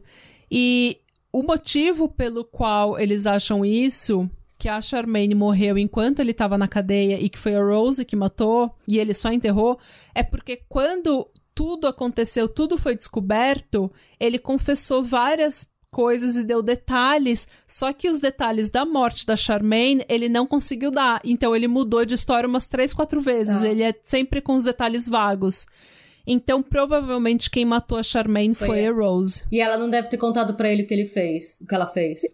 Imagina, ele passa seis meses na cadeia, chega em casa, bem-vindo pra casa, eu tenho um trabalho pra By você. By the way, matei a sua filha, sua enteada. Eu preciso que você, tipo, corte a grama, lave a louça enterre... e enterre a sua enteada. Enterre a Charmaine. Nossa. E só que daí isso muda completamente a dinâmica deles. Porque até então o Fred era um estuprador, a gente sabe, ele era um criminoso, a gente sabe. Ele matou já uma pessoa, que foi a Annie McFall, e provavelmente várias outras mulheres. Só que ele nunca tinha mostrado esse lado dele pra Rose. Hum. Agora, a Rose e ele têm um segredo que une qualquer pessoa, porque você viu o pior da pessoa. Você viu o seu parceiro no, no estado mais cru. O pior segredo que ela tem, que essa, o seu parceiro tem, você sabe. Então, o nível de bonding, assim, o nível de conexão deles aumenta muito. E eles ficam cada vez mais, assim, é, fascinados um com o outro. Eles entram nesse relacionamento cada vez mais forte. E daí tudo piora, né, gente? Porque dois psicopatas fudidos que se amam não vai dar certo Sempre pra mais ninguém. pode piorar, né? Sempre hum. pode piorar. E agora faça sua pausa, dê um shot, o segundo shot de Rivotril, porque vai ficar bem pior. Meu Deus. Não para de piorar, amor. Não para de piorar. A gente tá cada vez mais fundo nos círculos do inferno, sabe? Gente, esse episódio, eu tô pedindo desculpa já, porque olha, eu só tô fazendo tragédia. Ai, gente, eu tô com medo do que eu vou sonhar hoje de noite. um belo dia, a Rina resolveu tentar mais uma vez e vir pegar as filhas dela com o Fred. O Fred não quer falar, porque agora ele tá casado com a, ele tá namorando a Rose.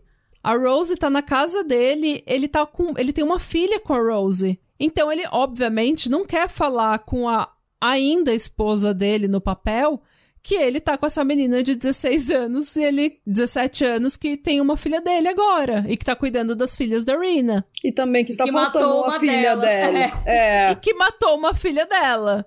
Então, o que que ele fala? Ele fala: "Ah, não, eu vou te levar para Charmaine". Porque a Rina, ela foi para casa dos pais dele em Much Markle para saber onde é que a Charmaine tava. E ele falou: "Não, eu vou te levar, pode deixar, vou te levar lá para ver sua filha". É, vamos parar aqui num pub rapidinho, tomar uma cerveja. E daí ele deixa ela muito bem louca, muito bêbada, e enforca ela no carro dele. Tá merda. E, gente, ninguém sentiu falta dela. Mas também, como ela tava sempre entre Glasgow e. E a Inglaterra, Inglaterra. os pais dela é. Os pais dela pensaram assim, os amigos pensaram, ah, ela foi pra Inglaterra, conseguiu uma vida melhor e tudo bem. Isso também é na década de 60, então é naquela época que se você mudasse 40 metros da sua casa, ninguém nunca mais te achava, porque não tinha internet, não tinha nada. O seu pai podia começar uma família inteira no bloco seguinte e vocês nunca mais vão se ver.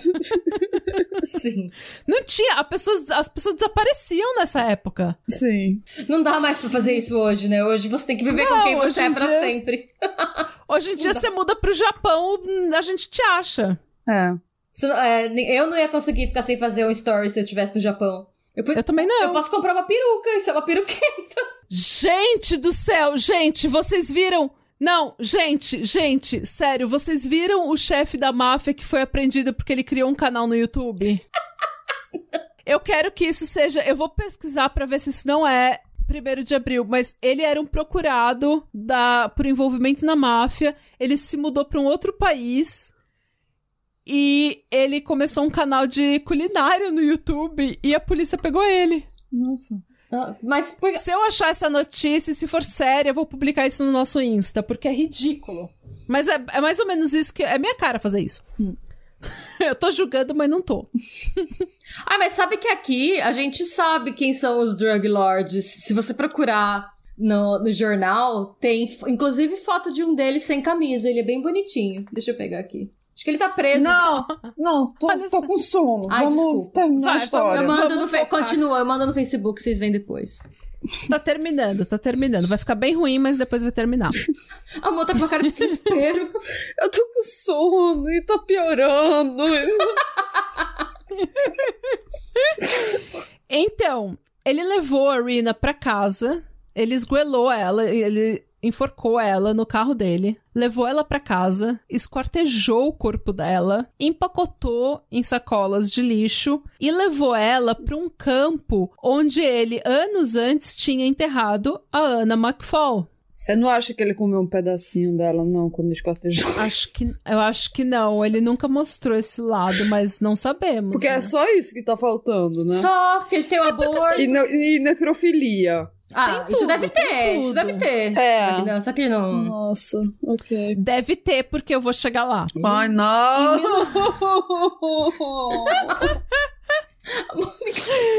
Em 1972, sem a Rina e sem a Charmaine no caminho, o Fred e a Rose se casaram e viveram felizes para sempre, vivendo a vida de um jovem casal inglês. Ou o que eles achavam que era a versão deles, né? Hum. Eles se mudaram para a infame casa número 25 em Cromwell Street, em Gloucester. Essa casa ficou infame. A, tipo, o Reino Unido inteiro conhece essa casa. E vocês vão saber por quê. É, ela era uma casa grande, numa área em que moravam vários estudantes e várias pessoas, assim, lodgers, sabe? Que é uma pessoa que aluga um quarto na sua casa Tipo, e você forma uma república, sei lá. Tipo um albergue, a pessoa tá né? lá na sua casa. É tipo um albergue, exatamente. Uhum. E ele, como essa casa era grande, eles criaram esse albergue e eles alugavam a parte de cima da casa pro pessoal, assim, que queria uma acomodação barata normalmente mulheres. Isso era uma ótima forma de fazer dinheiro, né? E no podcast Unheard, eu Unheard, uh, tem uma dessas meninas que morou na casa do Fred West. E ela fala que, assim, era uma casa muito estranha. Mas eles nunca desconfiaram de nada, porque ela estava vivendo o time of her life.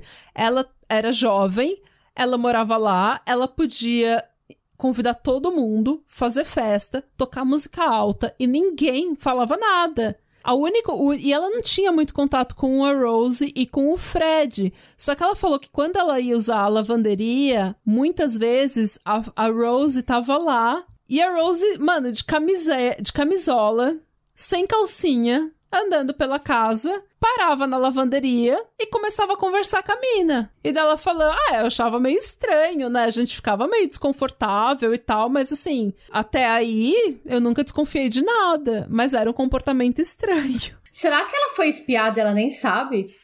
Foi. Provavelmente. É isso que eu tava pensando. Olha. Porque tem vários. Eu, eu, já escutei rumores que eles faziam. Eles tinham. Eles espiavam nos, nos pessoal que alugava. Sim. Ele construiu eu, buracos. Ah, que eles alugavam. Sim, Porque ele, ele tinha o é quarto é... da prostituição da Rose. Mas Sim, colocava... tinha isso também, mas ele também espionava nos outros, que nos outros apartamentos que eles alugavam. Tem vários é, hóspedes que reportaram que ele colocava buracos no banheiro, em todos hum. os banheiros do albergue, porque era tipo banheiro compartilhado, né? Hum. Ah. E aí quando ele sabia Nossa. que alguém tava indo, ele ia lá e, tipo, espiava, assim, do buraco a pessoa indo fazer xixi, sabe? Tipo, que nem porcos. Então, nessa casa, ele tinha um quarto especial pra Rose, pra ela, assim, Entreter cavalheiros. A Natália incorporou que... o livro da Jane Austen. Ela foi entreter cavalheiros. É. Entreter cavalheiros. Era, era o bordelzinho particular dela. Gente, e tudo com o consentimento do Fred.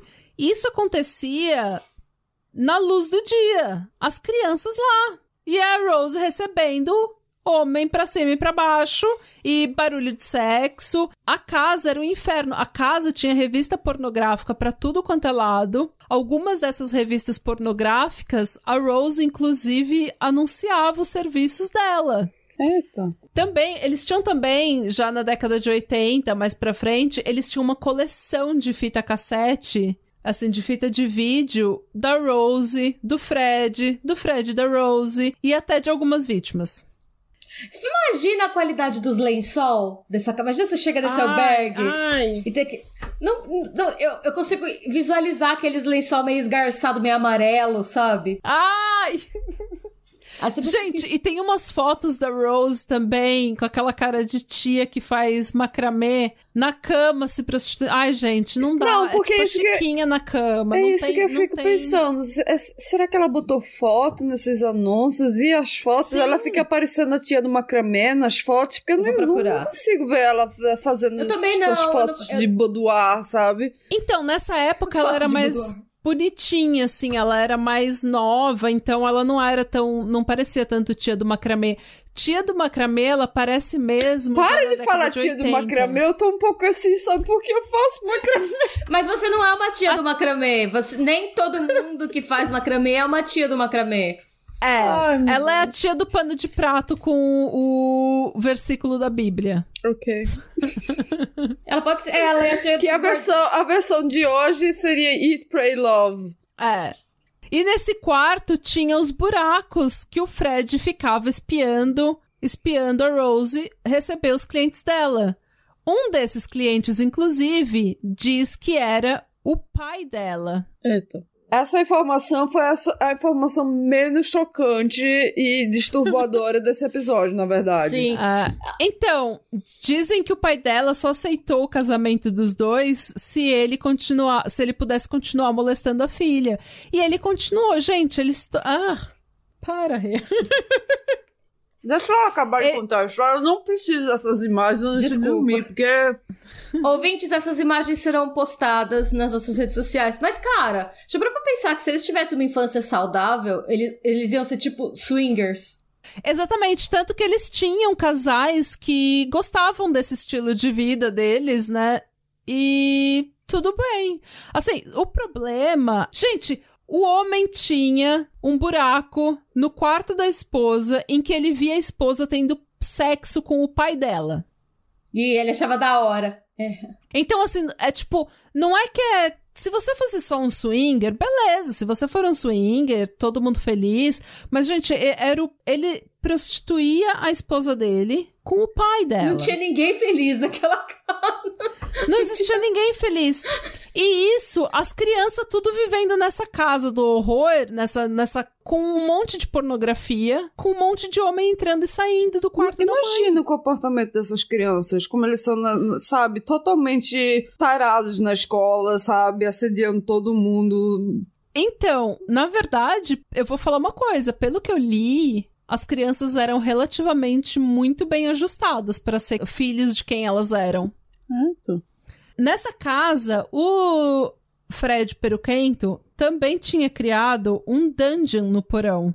Ele criou literalmente um lugar para que a Rose, é, para que os clientes da Rose e fossem torturar. Era meio que uma cena BDSM do inferno. Eita, pô. Entendeu? Porque assim, se fosse assim, ele diversificando os business da Rose, tudo bem. Se fossem todos adultos, sabe, dando consentimento, todo mundo feliz, beleza. Ele criou esse porão, esse dungeon de BDSM único e exclusivamente para que ele e a Rose atraíssem meninas jovens que frequentavam a vizinhança para serem amarradas, estupradas, torturadas e mortas. Durante uma viagem que a Rose e o Fred fizeram, eles acharam, eles viram uma menina de 17 anos chamada Caroline Owens pedindo carona na beira da estrada. Eles deram a carona. A menina provavelmente se sentiu mais segura porque ele viu que era um casal. A mulher tava lá e ela tinha ti cara de tia. de tia que, sabe, que faz bolo e tem pano de prato. E eles deram carona para essa menina e começaram a conversar com ela e convidaram ela para ser babá das suas filhas. E ela aceitou. Só que depois de um mês ela viu aquela casa naquela situação e ela falou: Meu, vou sair daqui.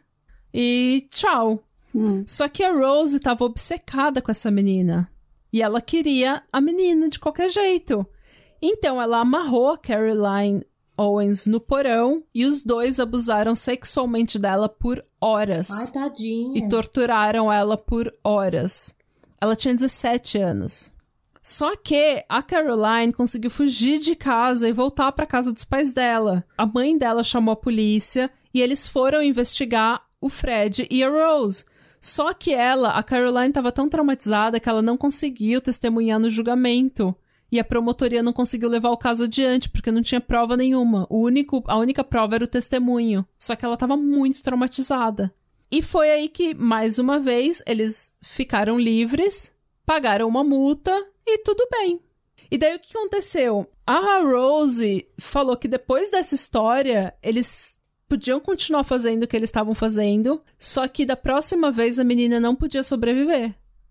Não correr Porque ela não podia sobreviver para contar a história. Hum.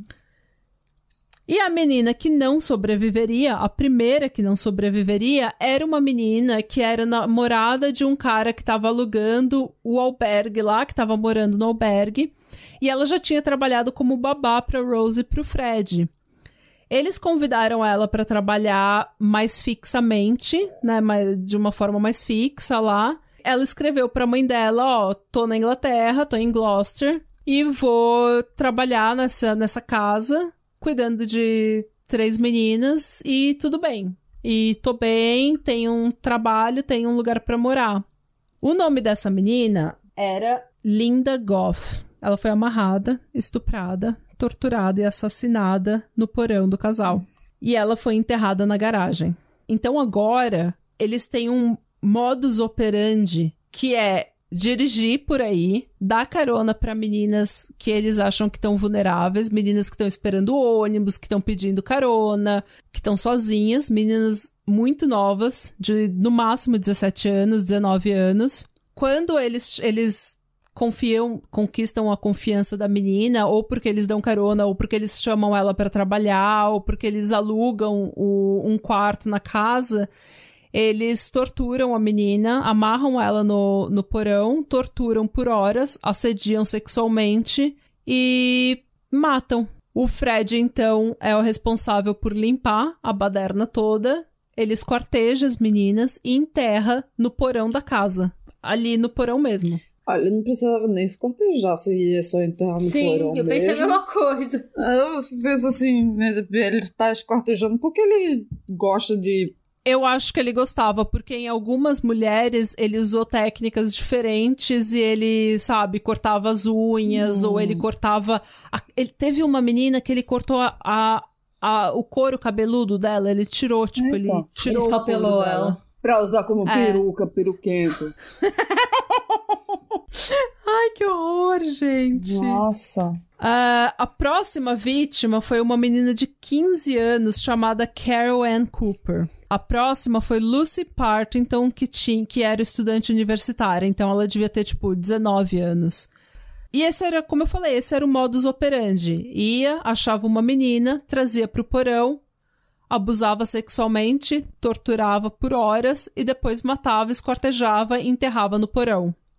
Isso aconteceu com mais cinco meninas. A estudante suíça Teresa St. Haller, de 21 anos, a Shirley Hubbard, de 15 anos, a Juanita Mott, de 18 anos, Alison Chambers, de 17, e a Shirley Ann Robson, que era uma pessoa que estava se prostituindo e tendo um caso com o Fred. E ela chegou, inclusive, a ficar grávida do Fred. E aí ele fez o aborto. Não. ah. a Rose, nessa época, também estava grávida com o filho do Fred, que ninguém sabia mais ou menos se era filha Do dele, ou era ou do filho cliente, do ou do pai, ou do pai. cliente. Mas o que, que aconteceu? Como a Rose estava grávida e essa amante também estava grávida, essa amante se tornou uma inconveniência. E o que, que eles fazem com inconveniências? Eles torturam. Eles torturam e matam. Só que dessa. é, eles não abusaram sexualmente. Ah, eles não? realmente só.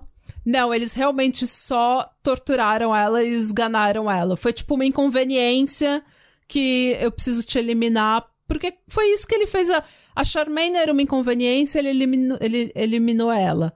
A Anne McFall era uma inconveniência, ele eliminou ela. Rina era uma inconveniência, ele eliminou ela. Então, esse é o, esse é o modo psicopata. Eu tô vendo um problema, como é que eu conserto? Que me deixa mais pistola que a Charmaine não precisava ter morrido, ele podia só ter deixado ela embora, sabe? Tipo, ela não era filha dele. Sim!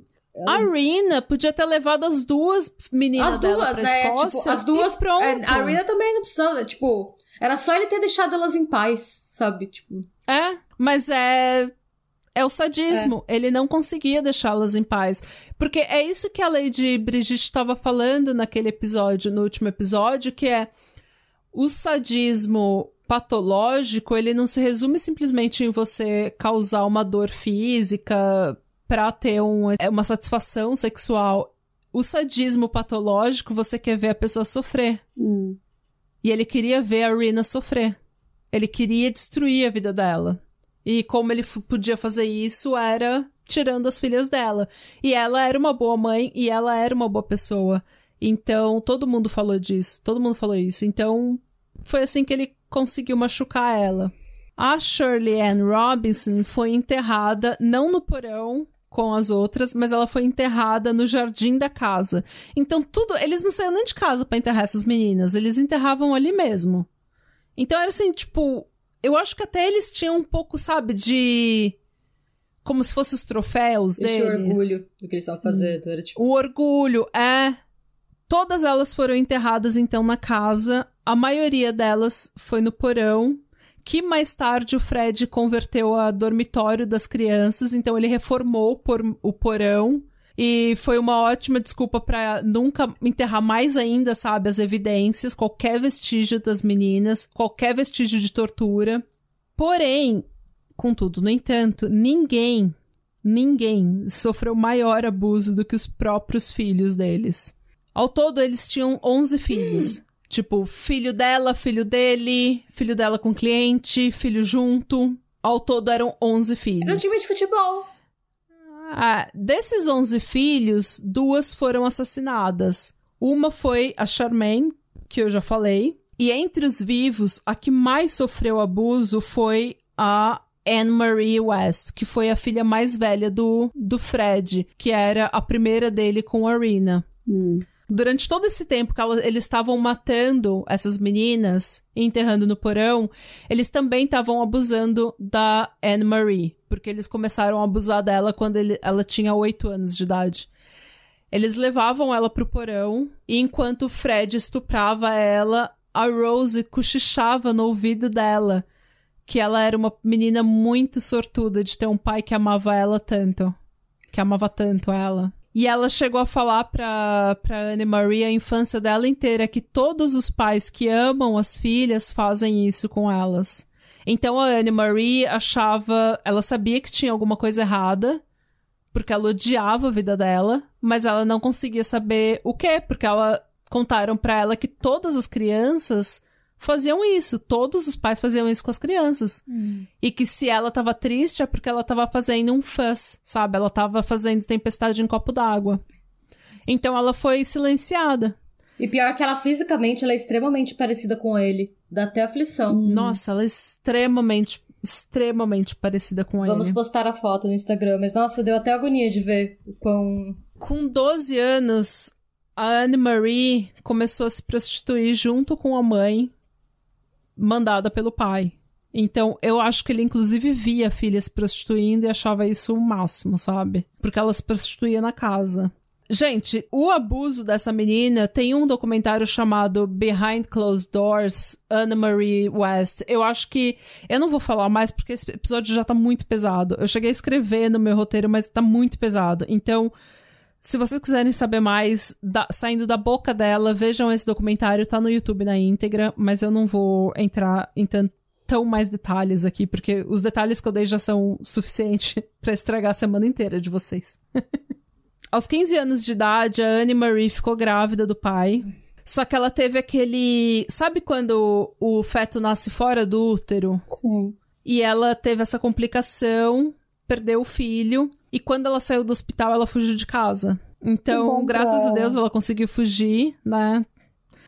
Só que o problema é que com ela, que era a queridinha do pai, né? A, a, que levou o maior abuso, com ela fora de casa, as outras filhas mais velhas, a Heather e a Mae West, que eram filhas da Rose também, elas começaram a ser abusadas. Elas começaram a ser molestadas. É. A Heather, inclusive, ela desenvolveu um coping mechanism, sabe? Tipo um mecanismo, mecanismo de, defesa. de defesa que ela começava a rir descontroladamente.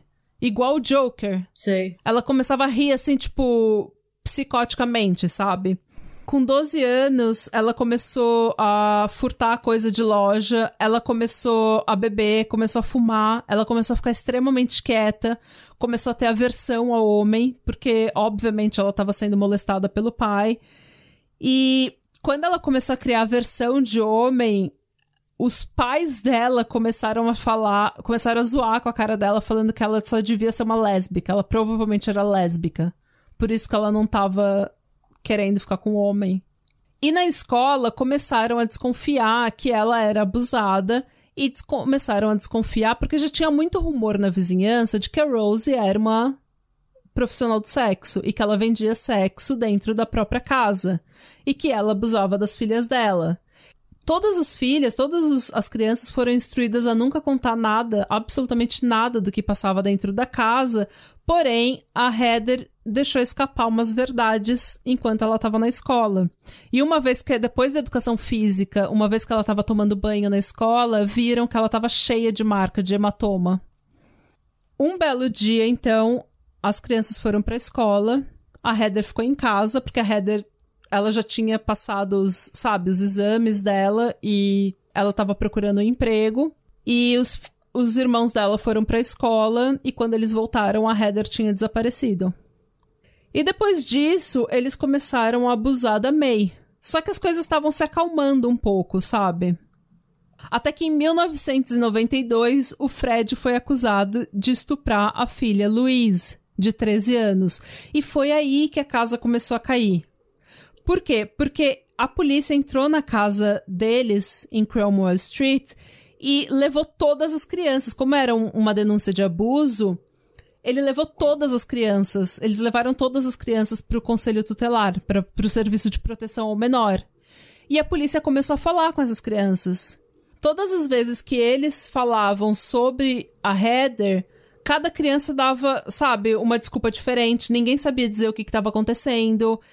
E a polícia achou isso tudo muito estranho. Acabou que a Louise resolveu não testemunhar contra o pai e contra a mãe dela, porque a polícia já estava desconfiada de que a Rose estava é, tava envolvida no estupro, né, no abuso.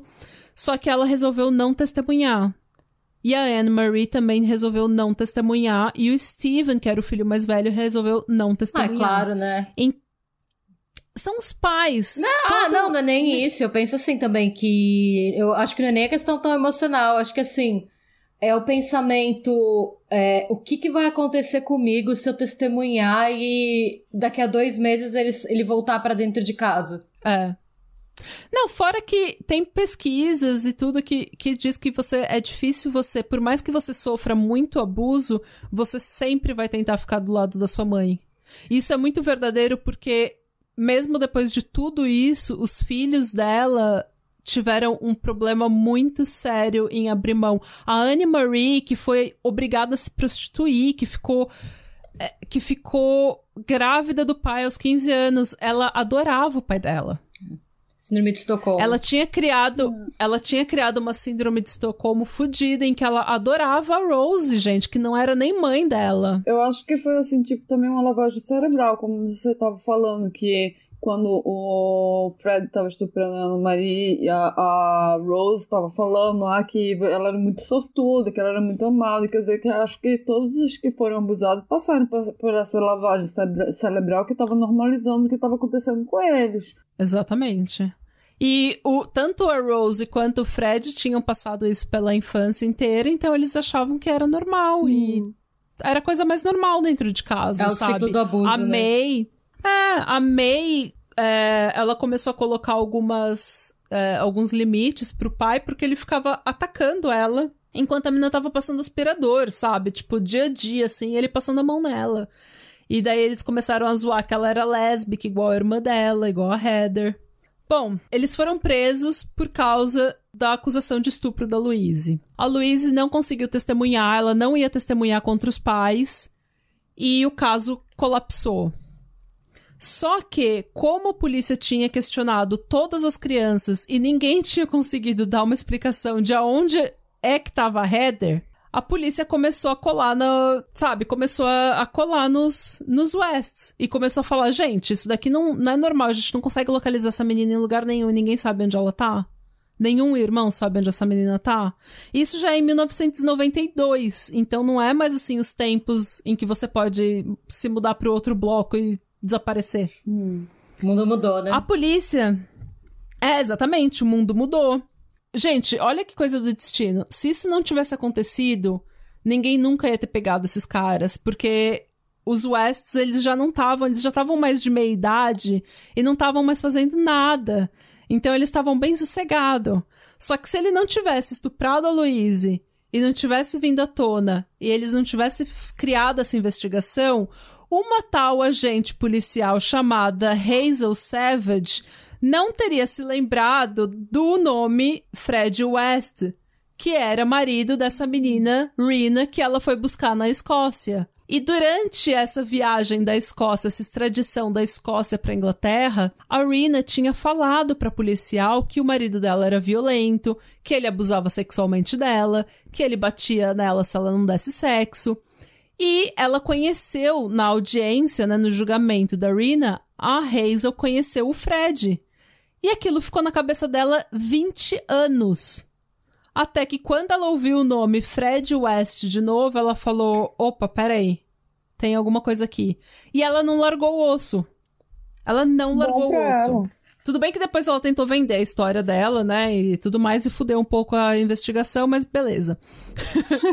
mas ela não largou o osso, gente. Principalmente porque depois que ela, ela colheu o depoimento das crianças de novo, ela ficou sabendo que era uma piada interna na família, era tipo uma piada comum de que a Heather tava, é, tava enterrada no pátio de casa. Nossa, gente. Era uma piada. Eles contavam isso, tipo, brincando. Ah, a Heather tá enterrada aí no pátio de casa. Gente, tipo, vai fazer merda e você vai parar lá com o Heather lá no. Lá no quintal, Exatamente, tipo... virou o bicho papão. É. é. Nossa. E daí a polícia conseguiu, por causa disso, conseguiu um mandato de prisão e a casa foi vasculhada. O, pré, o Fred foi preso e ele não muito. Não levou muito tempo, ele confessou que ele matou a Heather e mostrou pra polícia onde que o corpo tava. Uh, a Heather estava nua hum. E amarrada. E ela tinha sido estrangulada, assim como a maioria das, das vítimas dele. Porém, enquanto eles estavam escavando a Heather, eles acharam uma outra pessoa. Hum. Um, um, outro fêmur ali que tinha um terceiro fêmur Aqui nessa tá um história. Osso demais. Eles... Tá um osso demais nesse esqueleto. Hum. E ele começou. E a casa foi caindo, gente. Aí ele teve que confessar, porque eles começaram a escavar a casa. Acharam um cemitério clandestino, né? Basicamente. Exatamente. Então pressionaram ele e o Fred foi tão besta. Gente, o Fred, ele começou a confessar, tipo. Ele começou a confessar tudo. Ele deu detalhes, todos os detalhes que você pode imaginar do caso, ele deu. Só que ele toda vez tentando defender a Rose. Hum. Então, tudo que ele queria era. Ele deu todos os detalhes, assumiu toda a culpa e falou que a Rose não sabia de nada e que ela era super legal e tudo mais. Pobre mãe de família, né? Enganada. Exatamente. Durante tudo isso, quando a mídia, né? Isso virou um, um, circo da mídia, porque essa casa virou a casa dos horrores. Eles começaram a achar. No... Gente, eles acharam nove corpos naquele, naquele, naquele porão.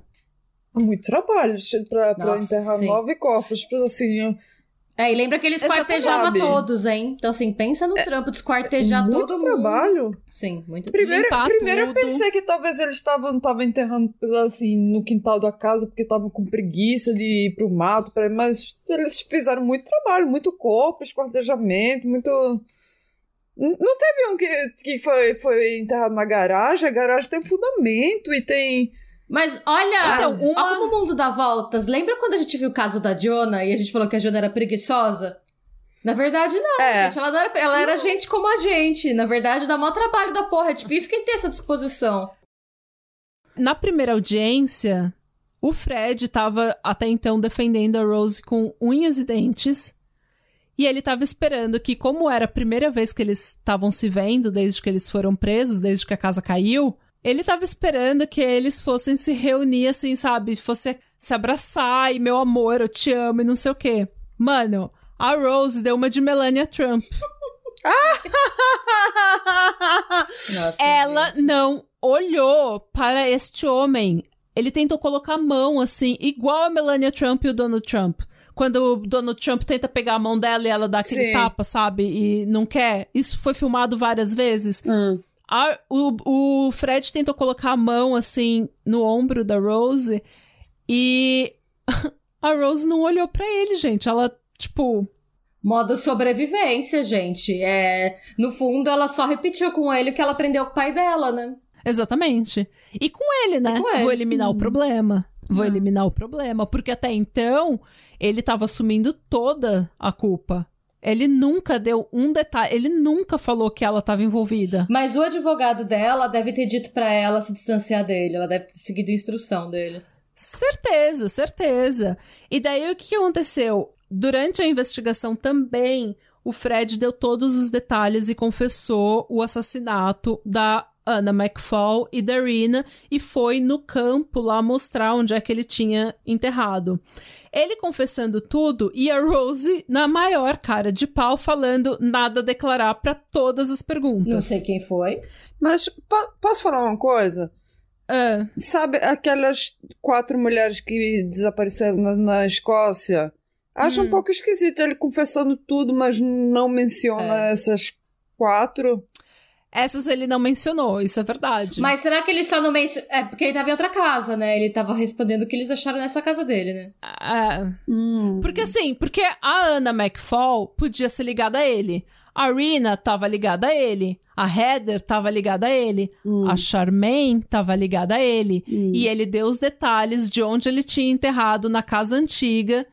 E eles foram lá escavar a casa antiga e acharam a menina eles foram os dois. Como que é charged? Acusados. Eles foram os dois acusados por nove homicídios, ele por doze, por causa da Anna McFall, da Rina e da Charmaine, que ele assumiu a culpa. E na segunda audiência, ela mais uma vez deu uma de Melania Trump, não Nossa. falou com ele, hum. fingiu que não sabia quem ele era, e daí ele ah, meu, ele esperando o julgamento na prisão, ele entrou numa depressão fodida, porque essa mulher que ele amava do fundo do coração e que ele fez de tudo para proteger, fingiu que não conhecia meteu ele no julgamento. O louco. Meteu o louco, meteu a Melânia. Meteu a Melânia, fez a russa. Aí a nova fez a egípcia. Ah, também mostra que ele é um pouco bobo, né? Se ele tá fazendo, botando a culpa toda nele, essa coisa e tal, e ele não entender que ela tá fingindo que não conhece ele pra, tá, pra sa sair desse rolê que ele tá tentando proteger ela. Foi um pouco bobo dele. De ficar com raiva e deprimido. Que ele era obcecado. Eu acho que ele era obcecado pela Rose. E eu acho, é, que, ele, e eu acho que não deve ter sido só no julgamento, não. Eu acho que ela não deve ter ligado para ele, porque ela deve ter sido avisada que ia ser reportado, Sim. né? Eu acho que ela deve ter só, tipo, dado um. Não, porque na real, enquanto quando ele tava abusando da Louise, assim, depois que a Heather morreu, as coisas deram uma esfriada. E ela já tava. Mano, ela já tava de meia idade. Ela não aguentava mais sexo. Ele era sex, ele era viciado em sexo. Hum. Ele era sex crazy. E, meu, a menina, a mulher de meia idade ela já não tá mais na, sabe, ela não quer dar todo dia. Ela já tava de saco cheio. Ela já tava, a libido, ela já não tava mais prostituindo, a libido dela já não tava a mesma, e ele tava lá querendo fuder. E ela, sabe, tava de saco cheio. Ela queria, sei lá, ver novela, ver sessão da tarde. Sabe? Pintar pano de prato. Pano de prato, é. É, tricotar os pano de prato, as abas do pano de prato. Hum. As bordas do As, pano as abas. nas abas. Tá, tá tarde, gente. Me dá um. Então, é, enquanto ele estava esperando o julgamento na prisão, o Fred não aguentou a rejeição da sua amada Rose. E depois do café da manhã, um belo dia, ele escreveu um bilhete para Rose, fez um nó com os lençóis dele e se enforcou na cela. Ele subiu numa cadeira para se enforcar e quando ele chutou a cadeira, a intenção dele era que o pescoço dele fosse quebrar, como normalmente acontece. Só que a boa notícia, a, o silver lighting desse, desse episódio é que o pescoço dele não quebrou. Não, então claro ele que não, porque precisa de uma altura pra, pra, pra poder o pescoço quebrar. É, mas o pescoço não quebrou e ele foi enforcado. Ironicamente, como ele matou as, Asfixiado. a- as, as- é, como ele matou as, as vítimas dele, a maioria das vítimas dele. E provavelmente levou vários minutos e ele ficou desesperado e sofreu e doeu. Então, que bom. Hum. Gente, que bom. Pelo menos isso. O bilhete que ele deixou pra Rose dizia assim: Pra Rose, feliz ano novo, meu amor. Todo meu amor e para sempre. Em 1995, a Rose foi julgada e condenada à prisão perpétua. Hoje ela tem 68 Ah, ela tá anos viva. e ela continua. Ela, tá, viva?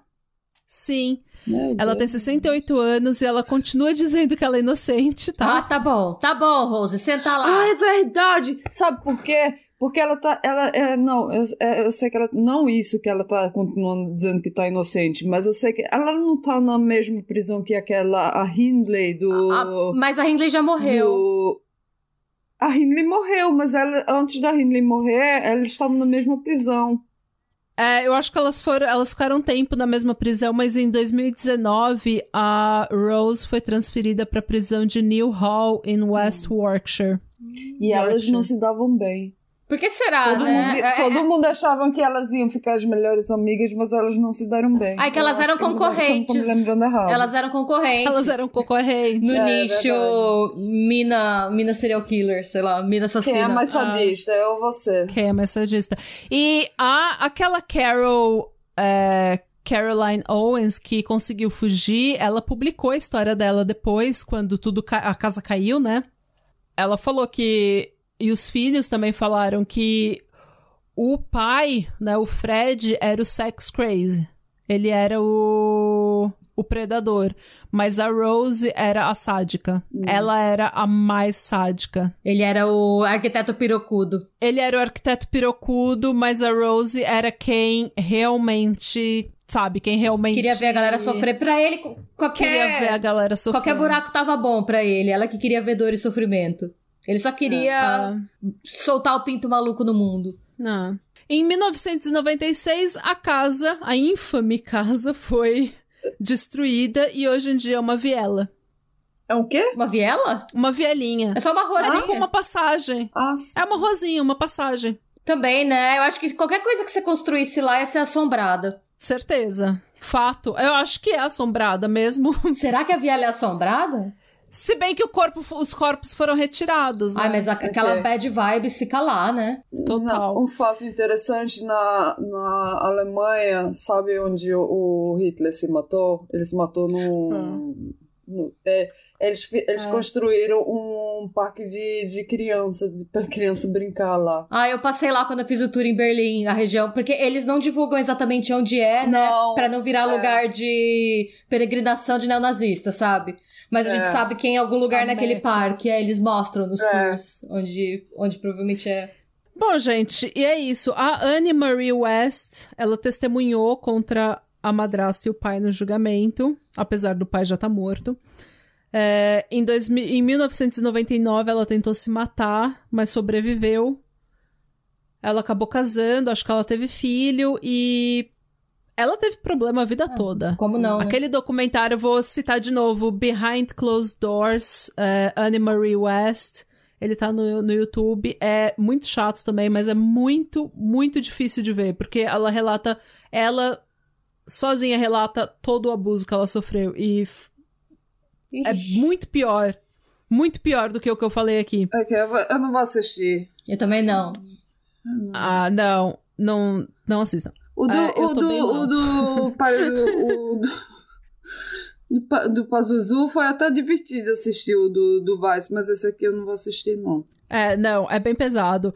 A Mae West, ela casou e teve filhos, e ela escreveu um livro que chama Love as Always Mom, XXX, que é a história, né, do, da, a história dela sobrevivendo o Fred e a Rose West. O Steven West, ele tentou se matar em 2002, mas sobreviveu. Em 2004, ele passou por uns meses na prisão porque com 30 anos ele teve sexo com uma menina de 14. O sexo foi consensual, ela não foi assim forçado, mas obviamente ela era Menor. menor, então ele passou, ele foi preso. Mas gente, sinceramente, olha, Podia ser pior. ele É, cresceu podia ser pior. considerando- ele não foi abusado sexualmente, porque pelo que eu entendi, só as meninas foram, mas assim, Mas esse tipo de abuso foi normalizado na frente dele. foi normalizado, ele viu, ele viu É. tudo. E agora, a história mais trágica, os, as, as crianças mais novas, elas foram retiradas da casa depois que teve a, a acusação de estupro da, da Louise, né? Então elas não sofreram tanto, porque elas eram bem novas. Hum. e elas viveram relativamente bem. Porém, o mais triste é a história do Barry West, que ele morreu de overdose ano passado, com 40 anos. Em 2002, ele disse que ele viu a irmã dele, a Heather, ser espancada até a morte pelos pais. Ele nunca se recuperou. Ele teve problema sério a vida inteira. A vida inteira ele abusou de drogas e álcool ele tava fudido, gente. Ele era, ele foi fudido, destruído pela família dele. Ele morreu com 40 anos de overdose, gente. 40 anos, tipo, é... E é isso, gente. Essa é a trágica história do bingo do True Crime, né? Porque tem de tudo. Hum. E é isso aí, mano. Segura essa bucha. Boa semana. Tchau. Adeus. Graças a Deus esse episódio acabou. Eu fiquei sério, eu fiquei essa semana vendo e procrastinando, porque eu... gente, é muito pesado ver. Você tem que parar, assim. você tem que fazer uma pausa desses episódios super pesados, porque eu não acho que é bom pra sua mentalidade, não, Nath. Prometo. Prometo. Próximo episódio vai ser sobre o Big, sobre o Tupac, e a gente vai falar de hip hop dos anos 90. É bom pra caralho. Vamos falar de NWA. É tudo coisa que eu gosto, tudo coisa que eu conheço. E vai ficar legal. Vai ficar mais divertido. Ah, eu tenho, eu tenho, tenho meus lances sobre a moda do, do rapper, do começo do rap, que não era moda, que eles não sabiam nada. A gente. Deixa, eu tô com sono também. A gente fala disso no episódio. É. Vamos falar disso. Então, eu prometo, eu juro que eu vou parar de deprimir vocês. E no próximo episódio a gente vai falar de música, vai falar de hip hop, vai falar de coisa boa. Mas é bom, é importante beats. falar desses casos, porque eles são casos clássicos e que eles são clássicos por um motivo, né? É. É, e É. ainda mais foi numa época, eu acho que tanto esse caso quanto o da Mira Hindley aconteceram muito próximos um do outro. Então, que deixou a sociedade, sim, ocidental, né, Abalada. inglesa de maneira geral, é muito abalada e muito mais atenta. Eu acho que não é por acaso que foi mais ou menos nessa época que começou o interesse da população por reality TV. Porque você começou a ver, foi quando nasceu a noção de que não é o que você aparenta por fora que acontece dentro da sua casa. Porque Ah. foram- eram pessoas que pareciam ser ok, e quando você entra na casa e fala, gente, o que, que tá acontecendo aqui? E você percebe que não foi um surto de um dia, foi um surto de décadas, assim, que tá aquela coisa bizarra. Ah. E que. Não, e também como o trauma passa de pai pra filho. Sim. Hum. O, o O ciclo de ciclo, abuso. pa- é, é impressionante. O ciclo de abuso. Enquanto uma geração não parar e fazer igual a Mae West, por exemplo, que foi fazer terapia. E ela fala, inclusive, que ela morre de medo de que os filhos dela. Ela tem muita ansiedade de quando os filhos dela crescerem e forem pesquisar quem os avós deles eram e souberem de toda essa bagagem, mas ela já tá se preparando para fazer todo um tratamento psicológico com a família dela, porque é, pelo jeito ela foi a que ficou melhor ajustada assim na sociedade, sabe? Ela nunca tentou se matar, aparentemente, mas os outros tudo tentaram cometer suicídio, tiveram problemas com drogas. Eu acho que ela foi a que mais deu certo, mas isso porque quando ela tinha acho que uns 14 anos, ela arrumou um namorado e ela conseguiu sair, assim, ela conseguiu barrar. Hum. O namorado dela meio que virou o protetor dela e ela conseguiu barrar o pai dela um pouco. Hum. Sei, gente, é foda. Eu acho que esses casos são importantes também porque mostram um pouco do ciclo de abuso e de como como que a gente a gente precisa quebrar. Não é uma questão assim, ai, ah, eu tô eu não quero lidar com os meus problemas.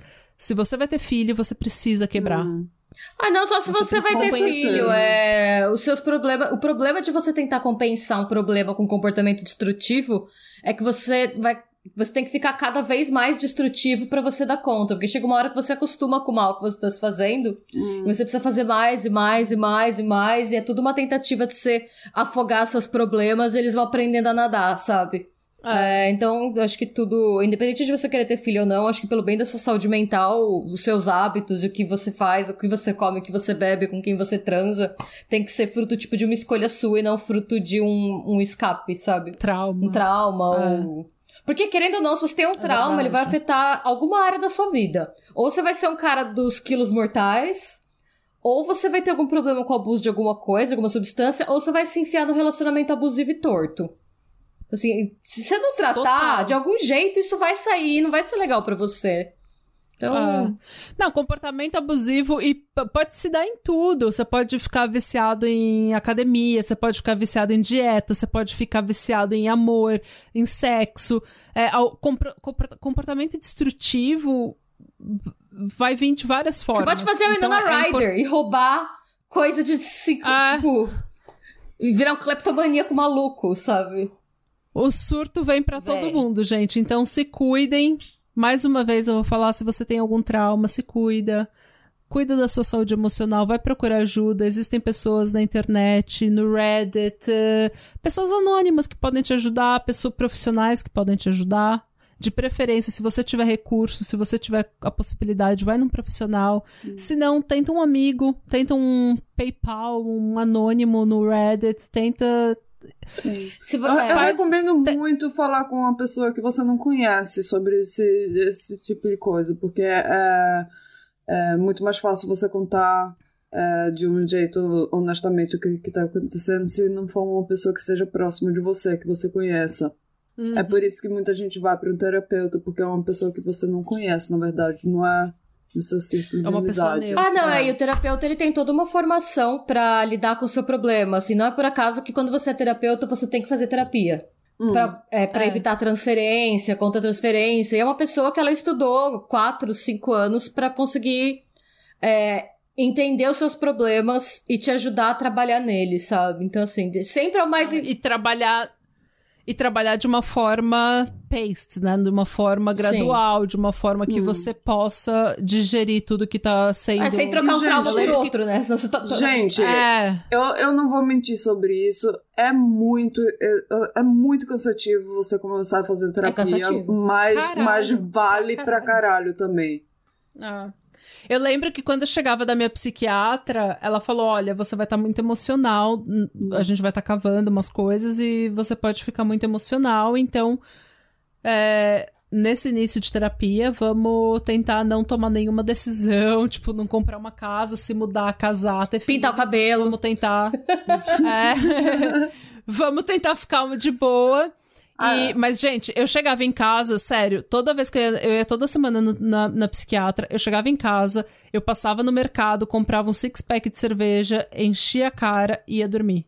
Dormia ah, por eu, horas. eu, che- sempre chegava em casa e tirava uma soneca de duas, três horas, porque eu tava exausta. Exausta, exausta. Hum. É Mas, impressionante. mas eu sou muito agradecida por, pelo, pelo, pelo, que- por ter ido pra terapia e ter feito terapia. Me ajudou muito. É, é, é foda. Eu revisitei vários traumas, assim, que eu tinha e eu passei pelas fases do luto mesmo. Eu ficava pistola, tinha dependendo do que eu re- revivia, eu chegava pistola em casa. Às vezes eu chegava e chorava, tipo, por coisas nada a ver, assim. Mas é, um- é um processo, é como tu, é que nem academia. Não dá pra você chegar no primeiro dia da academia e falando, eu vou sair daqui a Graciane Barbosa, mulher do Belo.